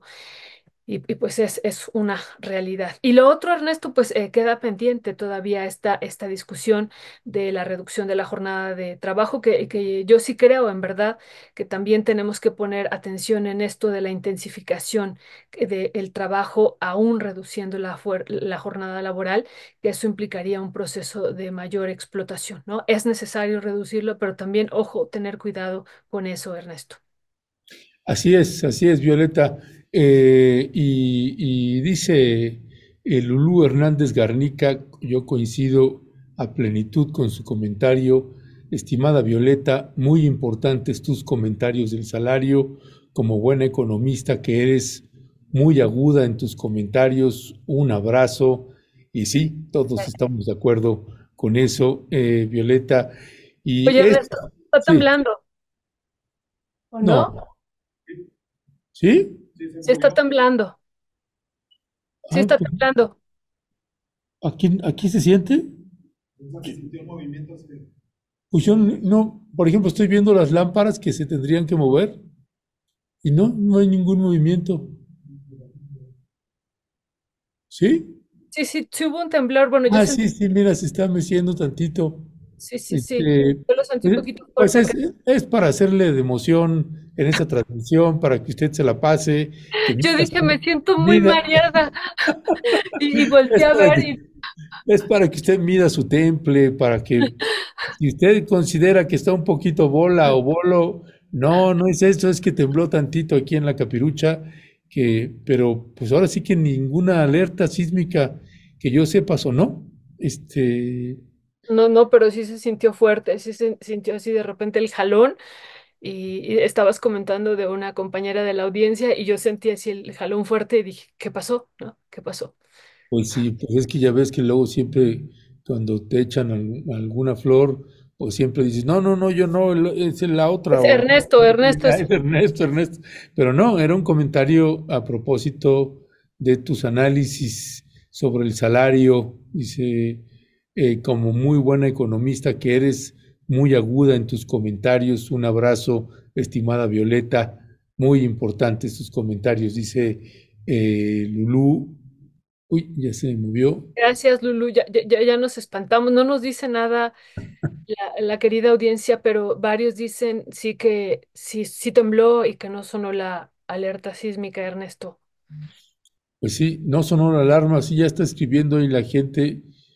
Eh, se están presentando temblores desde la mañana, dice, eh, desde la mañana tranquilidad, dice Lulú Hernández Garnica, precisamente quien acaba de hacer este comentario sobre ti. Eh, Nora Brie, aquí en Yautepec no lo sentí.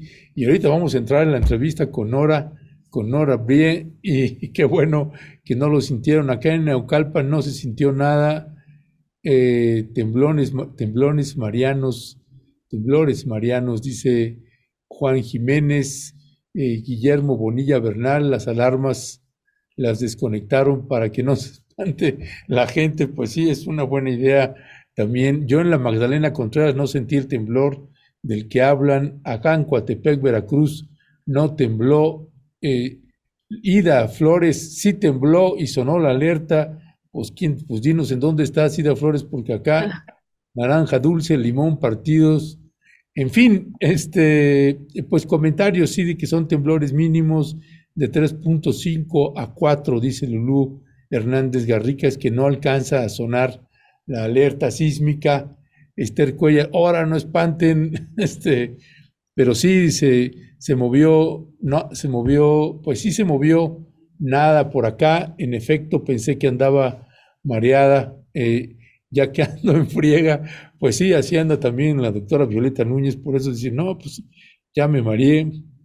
En fin, pues qué bueno que fue, son eh, movimientos así muy leves y que nadie tenga ningún tipo de repercusión. Si te parece, Violeta, vamos entrando a la siguiente entrevista que tenemos programada eh, con ustedes, para ustedes.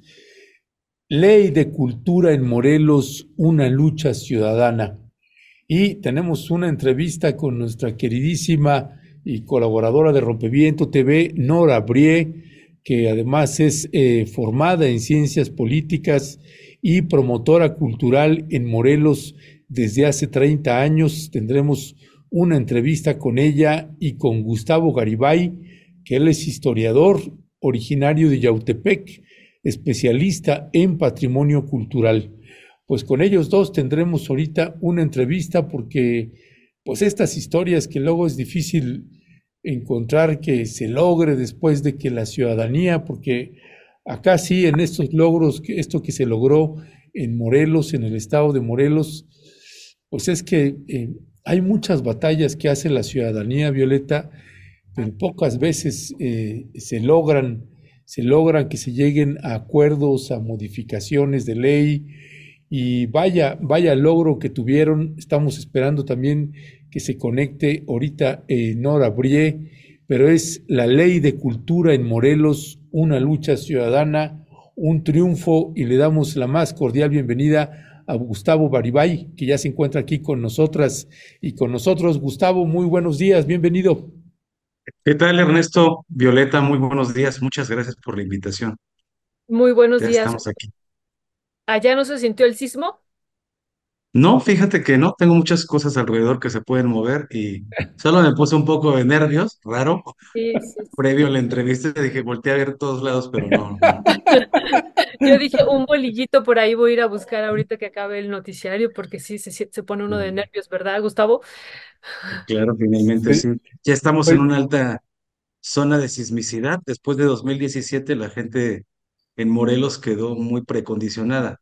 Habíamos perdido la memoria, porque en realidad en el siglo XIX hay un registro histórico, por lo menos previo a la conquista y hasta el siglo XIX, ahí me está saliendo lo historiador, eh, una gran cantidad de sismicidad que causó destrucción en varios pueblos de Morelos durante esos, esas épocas. Pero ya no, ya no lo recordábamos, ¿no? Pues, pues bueno, qué bueno que tenemos aquí al historiador y además le sirve para que se le vaya calmando el nervio, no pasa nada, estás aquí entre compañeros y compañeras y además felicitarles ustedes eh, como ciudadanas y ciudadanos de varios poblados de, de Morelos, no es de solo un poblado, así que hay un logro que de esos pocos que a veces se llegan a contabilizar a lo largo y ancho de la República Mexicana. Cuéntanos, cuéntanos de qué se trató esta batalla y qué es lo que han logrado eh, Gustavo Garibay. Bueno, pues desde hace 11 años en Morelos eh, conformamos un movimiento cultural que se llama Cultura 33 porque en ese entonces había 33 municipalidades. Pasó el tiempo, las comunidades indígenas surgieron, se conformaron tres nuevos municipios y se volvió Cultura 36. Lo que nosotros hacíamos en ese movimiento es comenzar a buscar un diálogo o un proceso de interlocución con las instituciones culturales. Por primera vez eh, gobernaba la izquierda, la izquierda institucional partidista de, en ese entonces, Graco Luis Ramírez Garrido, y nos parecía una condición de oportunidad que iba a haber una retransformación de las instituciones, que del famoso Instituto de Cultura de Morelos, creado por el fotógrafo Alberto Ríos Salay y el filósofo Ricardo Guerra, eh, muy en el modelo de la escuela de Frankfurt, ¿no? Difusión, divulgación, investigación. Eh, al paso de los años tuvo su propio proceso de desgaste político y en el contexto del debate nacional, eh, con el replanteamiento de las instituciones culturales de la, del CONACULTA la Secretaría de Cultura Federal, en todos lados las comunidades culturales comenzaron a replantearse a partir de esa relación pues centralista que existe desde el gran aparato institucional de Estado, sea del gobierno federal, sea del gobierno del Estado o de los pequeños ayuntamientos. El movimiento pues integró en sus bases gente que pertenece al sector cultural con un alto perfil de especialidad en cultura comunitaria, talleristas, artistas, pero también eh, los autores o las personas responsables de las fiestas patronales. Es decir, era un movimiento muy horizontal que integró a mucha gente de todas las comunidades, precisamente por una cuestión eh, que tenía que ver con especificidades. Por ejemplo, la falta de provisión de, de prestación de servicios en materia de seguridad social, porque si hay alguien que practica el outsourcing, pues es el modelo cultural mexicano, ¿no? No tienen realmente los artistas eh, garantías laborales. Y otra cosa que nos pensábamos en ese momento era cómo el sector cultural también podía volverse eso, un agente político que tuviera posibilidades de dialogar con el Estado para poder exigir derechos, pero no solo derechos de los artistas, derechos de las personas o de las comunidades, porque también veíamos enfrente el crecimiento de un paradigma de ejercicio cultural, tanto del Estado a nivel, digamos, gobierno federal, pero también de las comunidades. Y ocurría que comenzamos a ver la intervención de operadoras de espectáculos como CESA, que comenzaban a traer a grandes artistas y gastaban, en, invertían, este, hacían inversiones multimillonarias, este, de alguna manera buscando el moche de parte de las autoridades a través de los proyectos culturales etiquetados en la Cámara de Diputados. Entonces, una triangulación entre gobierno, iniciativa privada y un sector artístico que presta desde la industria cultural servicios a elevadísimos costos. Un concierto de un artista, no voy a decir necesariamente nombres, pero puede costar entre 3 y 5 millones de pesos. Y en cambio, una entidad municipal con más de 125 mil, 127 mil habitantes, puede no tener ni siquiera un millón de, de pesos etiquetados para este, garantizar los derechos culturales de la población, que no consiste sino en esto, constitucionalmente, en el ejercicio y goce de sus derechos culturales. Accesibilidad a bienes y servicios son, pues, museos comunitarios, museos estatales, museos regionales, eventos o procesos que reflejen la producción cultural local, es decir, que las comunidades reciban una atención del Estado. Y todo eso, pues, generó condiciones de oportunidad para que el movimiento Cultura 33 articulara gente de diferentes lugares, realizando foros de consulta, reuniones, y no solo eso, sino también nos hicimos acompañar durante este tiempo de especialistas que nos dieron la oportunidad, de alguna manera, de generar, pues, un discurso, eh, nos capacitaron personas de altísima formación cultural, algunos de ellos con experiencias en Colombia, pero algunos de ellos pues también cercanos a Guillermo Bonfil Batalla, es decir, eh, con gente del INA nacional, ¿no? el doctor Wolfi Cotton. De esa manera el movimiento se fue nutriendo de una discursividad que cada vez buscaba más atender la realidad política y, política y cultural del estado de Morelos. Así, yo le quiero dejar la palabra a mi amiga y mi compañera Nora, porque ella les va a poder explicar ¿Qué surge después de que se integra Cultura 33? Y viene un largo proceso de interlocución con el Estado para la creación de la ley de cultura.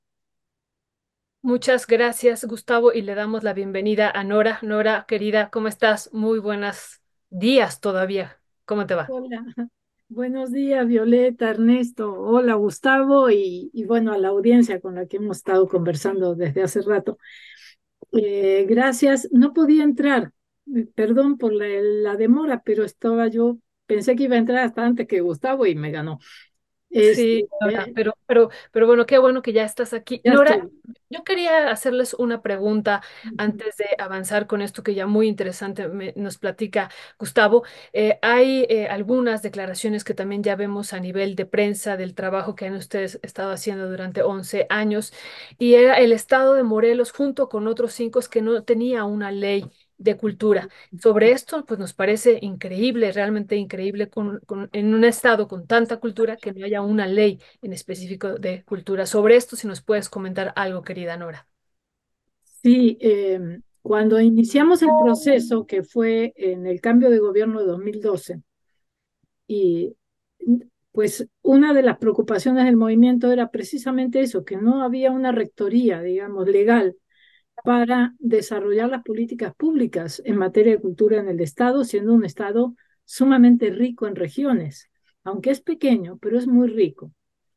Y eh, por eso Cultura 33 se da la tarea de presionar para, eh, por un lado, el gobierno entrante que creó la Secretaría de Cultura, eh, eh, le solicitamos apoyo para hacer un seminario de legislación cultural y formarnos nosotros como agentes culturales del Estado en esa materia, porque obvio, ninguno habíamos hecho ninguna ley, el Estado no tenía ley de cultura. Lo hicimos con grandes especialistas y a partir de ese seminario conformamos un equipo base de trabajo, pero decidimos que antes de iniciar la redacción de la ley, eh, nosotros teníamos que acercarnos a las comunidades para ver qué pasaba en los distintos municipios del Estado. Eh, primero, cómo concebían la cultura a ellos, porque una cosa es concebirla desde la ciudad capital o desde la formación académica, y otra cosa es ir a las comunidades ricas, muy ricas en manifestaciones culturales de todo tipo, y entender qué les preocupaba a, esas comunidades respecto del tema. Y de 33 municipios pudimos visitar 31. Eh, uno por razones de conflictos internos y otro porque no hubo cabida. Los otros 31 trabajamos con grupos culturales, mayordomos, eh, grupos formados, artistas, eh, incluso gente de la iglesia, que también forma parte de esas manifestaciones culturales, que algunas son procesiones o, eh, por ejemplo, hoy, hoy es una manifestación cultural, la devoción a la Virgen de Guadalupe. Y así en cada comunidad hay, hay diversas actividades más allá de el arte. O sea, abarca el arte, pero abarca una, una completud. Incluso lo que se llama la biocultura y el biopatrimonio, es decir, todo el entorno que rodea a las comunidades, que en muchas ocasiones son entornos de rituales sagrados. Y de, por ejemplo, eh, Tlayacapan tiene la Tonantzin.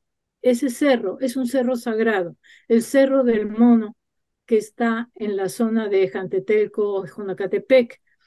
Es decir, hay entornos que significan, el teposteco es otro, eh, que significan para las comunidades, eh, forman parte de su riqueza cultural y de sus tradiciones. Entonces, eh, ese concepto de biopatrimonio sí sale de las propias comunidades. Ahí recogimos varias preocupaciones. Una era que hubiera descentralización administrativa, es decir, ellos sabían que en la capital sucedían cosas, pero que a ellos no les llegaba. Y no estaban peleando solo el dinero o el apoyo económico, sino la mirada hacia una realidad que está, pero que muchas veces es ignorada. Es decir, para el capitalino, Morelos es un lugar de turismo. Y entonces hay una mirada que viene desde la capital como un lugar de descanso, de albercas. Bueno, Gustavo bromea con eso y dice la hora Copperton, ¿no? Es decir, ¿La hora Copperton? es decir, la mirada capitalina. Incluso hubo eslogan de gobierno del Estado que decía Morelos sin ir más lejos. ¿Quién va más lejos? El capitalino. Y no desdeñamos la visita, la recibimos con mucha alegría. El tema es que no, lo, es lo único, el turismo no es lo único. Y mmm, la última administración, eh, esta, esta administración que, está, que va a terminar, cambió de Secretaría de Cultura a Secretaría de Cultura, de Turismo y Cultura, ¿no?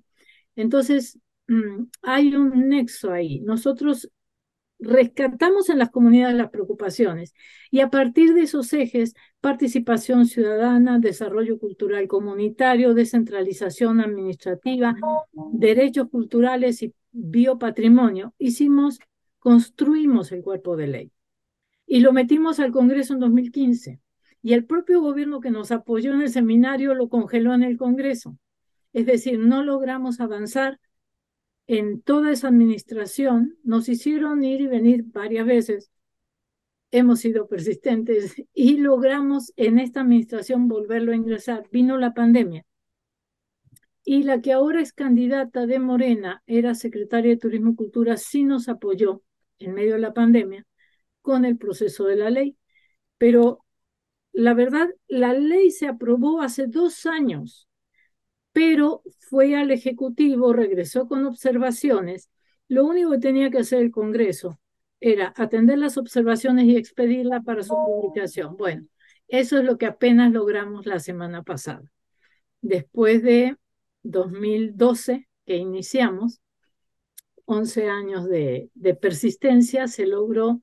Ahora estamos esperando que el Ejecutivo la publique para que ya sea ley y abocarnos, eso es eh, facultad del Ejecutivo hacer el reglamento, pero queremos ser participativos también. Perdón, Nora, ¿podrías repetir qué fue lo que se logró? ¿Qué se aprobó?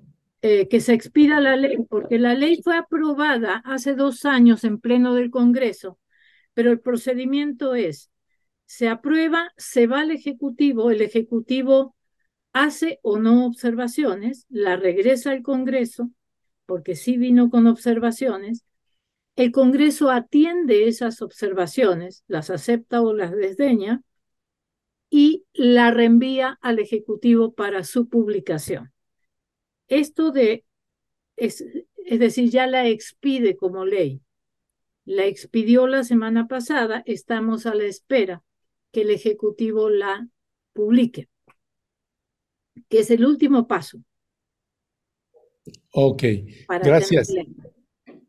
Gracias, gracias Nora. Eh, Gustavo, Gustavo Garibay, pregunta también Antón Reza, eh, ¿qué se hizo con el acervo y registro de las tradiciones del estado de Morelos de la doctora Bluno? Eh, Bluno. Bluno, ¿no? Mary Bluno. Bueno, este, es una pregunta muy específica. Eso es uno de los problemas que identificamos que los acervos y colecciones, yo soy especialista en patrimonio cultural, por ejemplo, la doctora Mary Bluno es una de las investigadoras sobre teatro popular, danzas en el estado de Morelos. Justamente el estado no ha tenido ninguna política precisamente de acrecentamiento de los acervos. Si ustedes supieran las condiciones en las que se encuentra el archivo estatal e histórico o el lugar donde nació el estado de Morelos, donde se erigió en 1869, pues sería un motivo de vergüenza. Es una de las cosas que los morelenses siempre hemos cuestionado. ¿Por qué el lugar de nacimiento del estado de Morelos, que podría bien servir para conservar y difundir toda la memoria histórica y cultural de Morelos, se encuentra en esas condiciones? Actualmente el archivo, eh, desde el gobierno de Graco Ramírez a la actualidad, se encuentra en un lugar que se llama, un municipio que se llama Emiliano Zapato, en una nave industrial, sin condiciones de temperatura, sin procesos de conservación, catalogación adecuados. Entonces ya se imaginarán lo que ocurre con los acervos privados, que muchas veces lo que buscan es ser integrados, donados o mediante adquisición para, este, para su conservación. Penosamente, ese acervo, como otros tantos, permanecen dispersos o en colecciones de los familiares eh, y no tenemos en ocasiones idea. Morelos es uno de los estados de la República que concentra, por ejemplo, algunos de los archivos parroquiales más íntegros, es decir, que del siglo XVI a la fecha, particularmente del XVII al siglo XX, incluso eh, empresas, porque constituyen empresas como Family Or, lo que hacen Family Search que es esta empresa de los mormones que vende, vende servicios de genealogía, hizo labores de microfilm en todo el estado de Morelos. Y eso nos ha permitido a los historiadores incluso realizar estudios demográficos sobre enfermedades, sobre, eh, por ejemplo, la presencia afrodescendiente, afromorelense en este caso, más importante de lo que uno se imaginaba a través de precisamente los archivos eh, parroquiales. Pero eh, ese es apenas un reflejo de lo que ocurre. Les quiero, y quiero aprovechar la pregunta porque me parece bien interesante.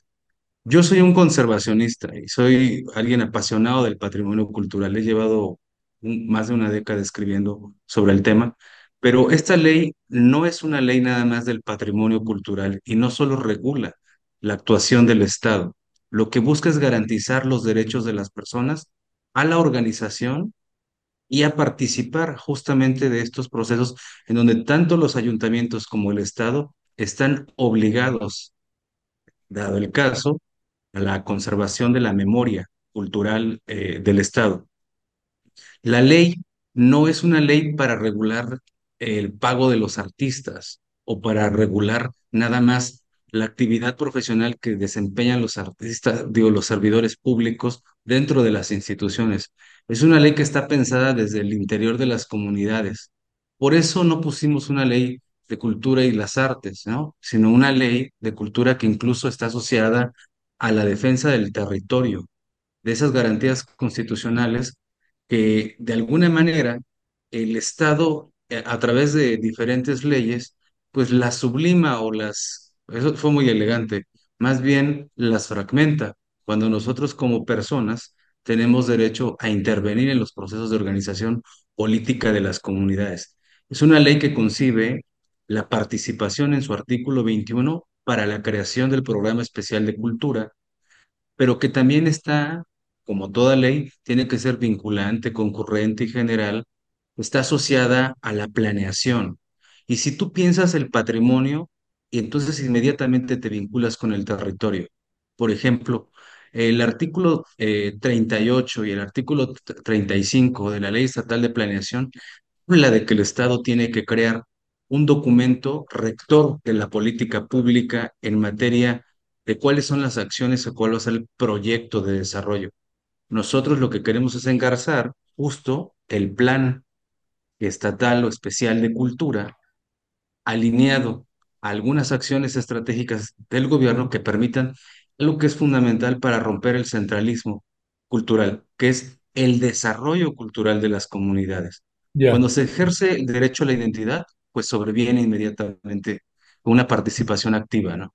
Ya, pues bueno, eh, usted escuchó la versión de Gustavo Garibay nervioso. Imagínese cuando no está nervioso, este, pues uh, se ha de soltar, pero bonito. Este, así que nos da, nos da mucho gusto. Para, para cerrar, eh, mi querida eh, eh, Nora, Nora Brie, leo un comentario de otra queridísima amiga, Teresa Carmona, Tere, Carmona, de las originarias del Movimiento por la Paz con Justicia y Dignidad. Teresa Carmona dice, aquí en Tezoyuca, anoche a las 9 pm se apagó la fiesta de Guadalupe Tonantzin. Ni música, ni cohetes, la Guardia Nacional en la ayudantía y la población aterrorizada tras semanas de ráfagas. Así que esos son los altos contrastes un extraordinario logro de las compañeras y compañeros que eh, uno no tiene más que felicitarles y que en estos otros contrastes, pues las otras realidades, crudas realidades que también se viven en el estado de Morelos y que se habla poco sobre el tema, pero que ya le estaremos dedicando en otro momento a hablar de esas otras realidades. Por lo pronto, mi querida Nora Brie, ¿con qué te despides? Bueno, yo primero agradeciendo el espacio, eh, creo que empieza un camino nuevamente arduo, porque no es solo lograr la ley, sino lograr que esa ley se cumpla. Como Cultura 33 regresaremos a las comunidades llevándoles el cuerpo de ley y, e iniciaremos eh, una eh, serie de pláticas en las comunidades como las que hicimos en la consulta, pero ahora para también atender estas nuevas problemáticas. La ley no es una ley coyuntural, no atiende la coyuntura, sino las estructuras. eh, de, la, de la cultura dentro del Estado. Pero eh, sabemos que hay realidades difíciles, complicadas. Aquí también en Yautepec las tenemos, las tenemos en todo el Estado. Y vamos a regresar en parte porque es una, un compromiso que tuvimos con las comunidades, que cuando fuera ley íbamos a regresar. Nos tardamos 11 años, no por culpa nuestra, pero vamos a ir. Y también para eh, alimentar los diagnósticos que hemos realizado de las distintas regiones del Estado en todos los sentidos, ¿no? Eh, en el ámbito cultural, pero en todo el entorno que a veces afecta precisamente las eh, actividades. Por ejemplo, aquí en este municipio, en Cocoyoc, tocaba el festival, mm, en noviembre había un festival que se hace cada año y fue suspendido por cuestiones de violencia en, en el poblado. Entonces, eh, sí es una realidad que tenemos que atender, pero bueno, el movimiento está fuerte, eh, está creciendo y creo que tenemos una oportunidad de trabajo muy interesante a partir de eh, el cambio que se avisora. Esperamos que sea favorable para todos nosotros y nosotras. Pues mi queridísima Nora Brie y el nervioso Gustavo Garibay. Ni quién se lo crea, ¿verdad? no, pues Gustavo y Nora, un, un gran placer conversar con ustedes. Muchas gracias, muchas felicidades. Eh, ¿Dónde la gente puede escribirles o contactarles? Eh, eh, creo que tienen una cuenta de Facebook o algo así, pero porque son experiencias que creo que vale la pena compartir con otros municipios, con eh, otros estados de la República Mexicana, porque se dice fácil, pero pues fueron 11 años eh, más otros esfuerzos, supongo, más allá de los 11 años de otras gentes, de otros grupos. En fin, pues muchas, muchas felicidades. Hay gente, eh, Bárbara Martínez Moreno, bien Nora Brie y Gustavo Garibay, impulsores y redactores de la Ley de Cultura y Derechos Culturales para el Estado de Morelos. En fin, hay comentarios donde se les felicita eh, Marichuy, Nora Brie, Lindura, em, en fin, que son comentarios donde les felicitan mucho. ¿Con qué te despides, Gustavo? Bueno, pues me, me sumo al agradecimiento y quiero decirte que nos asumimos nosotros como agentes políticos, culturales de cambio y el año que viene es el proceso electoral del estado de Morelos. Nosotros estamos conversando con la candidata puntera de Morena. Estamos tomándole la palabra en esta idea de una transformación cultural y queremos, le hemos hecho además una serie de puntos eh, eh, muy puntuales, un pliego petitorio que tiene que ver con incidir en el diseño de la política cultural que venga del Estado, que sea democrática la participación, en donde se pueda consultar ampliamente a este capital humano que existe, que aunque suene chocante, pues es un factor de transformación. Morelos tiene más de 15 mil creadores y científicos. Es uno de los estados potencia cultural con una capacidad enorme para poder incidir en los planes eh, de estatal, en el plan estatal de desarrollo, en este caso en el plan estatal de cultura. Pero también estamos pensando en cosas como incorporar la perspectiva de género, ¿no? En rediseñar la máxima institución cultural que está desarticulada por completo en un ejercicio dispendioso de los dos eh, gobiernos anteriores, el de Graco y este de Cuauhtémoc Blanco, habrán ejercido cerca de más de mil millones de pesos en menos de 12 años y no se refleja eso en el acrecentamiento ni la vida cultural de los pueblos.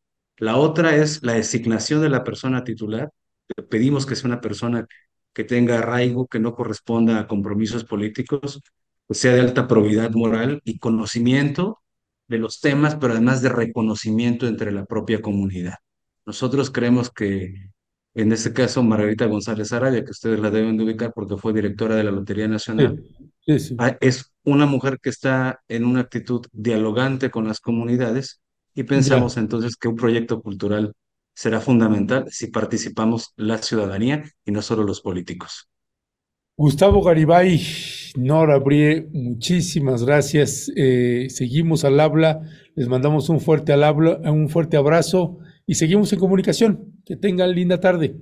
Gracias. Gracias. Gracias. Gracias. Pues una felicitación también a todas las personas que participaron en ese enorme esfuerzo. Y eh, le comento también que la doctora Violeta Núñez se tuvo que ir hace un ratito, ya sabe usted, sale con su yepa, yepa, ándale, ándale, porque se tiene que ir a dar clases allá a la Universidad Autónoma Metropolitana, plantel Xochimilco. Así que, bueno, pues con eso, con eso estamos llegando al final de esta emisión. Hoy es martes 12 de diciembre, Día de la Virgencita Morena y Rebelde. Así que hay que celebrar a nuestra querida Virgencita Morena y Rebelde, la Tonantzin. Ya sabe usted, este es Momentum en esta alianza que tenemos pie de página y Rompeviento TV. Son las 11 de la mañana con 41 minutos. Hoy tuvimos 40 minutos más de transmisión porque hoy no hubo mañanera y pues había bastantes temas que abordar. Así que nos vemos, nos vemos el día de mañana en una emisión más de Momentum. Gracias todas.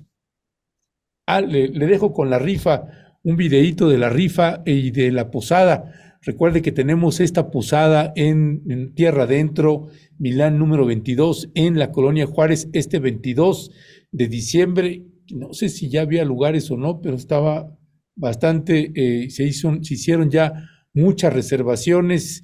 Los boletos para la rifa, cómprenlos porque se acaban. Este, así que Ahí le estamos esperando, lo dejamos con este, ya sabe usted, una cufilla, la cufilla palestina como la que traía puesta en nuestra querida Nora Brie. Bueno, esa cufilla palestina es el primer lugar de nuestra rifa. El segundo lugar es una laptop, una Apple y, y el tercer lugar un iPhone. Así que ya sabe usted, lo dejamos con este videíto y nos despedimos. Gracias a todas. Gracias siempre.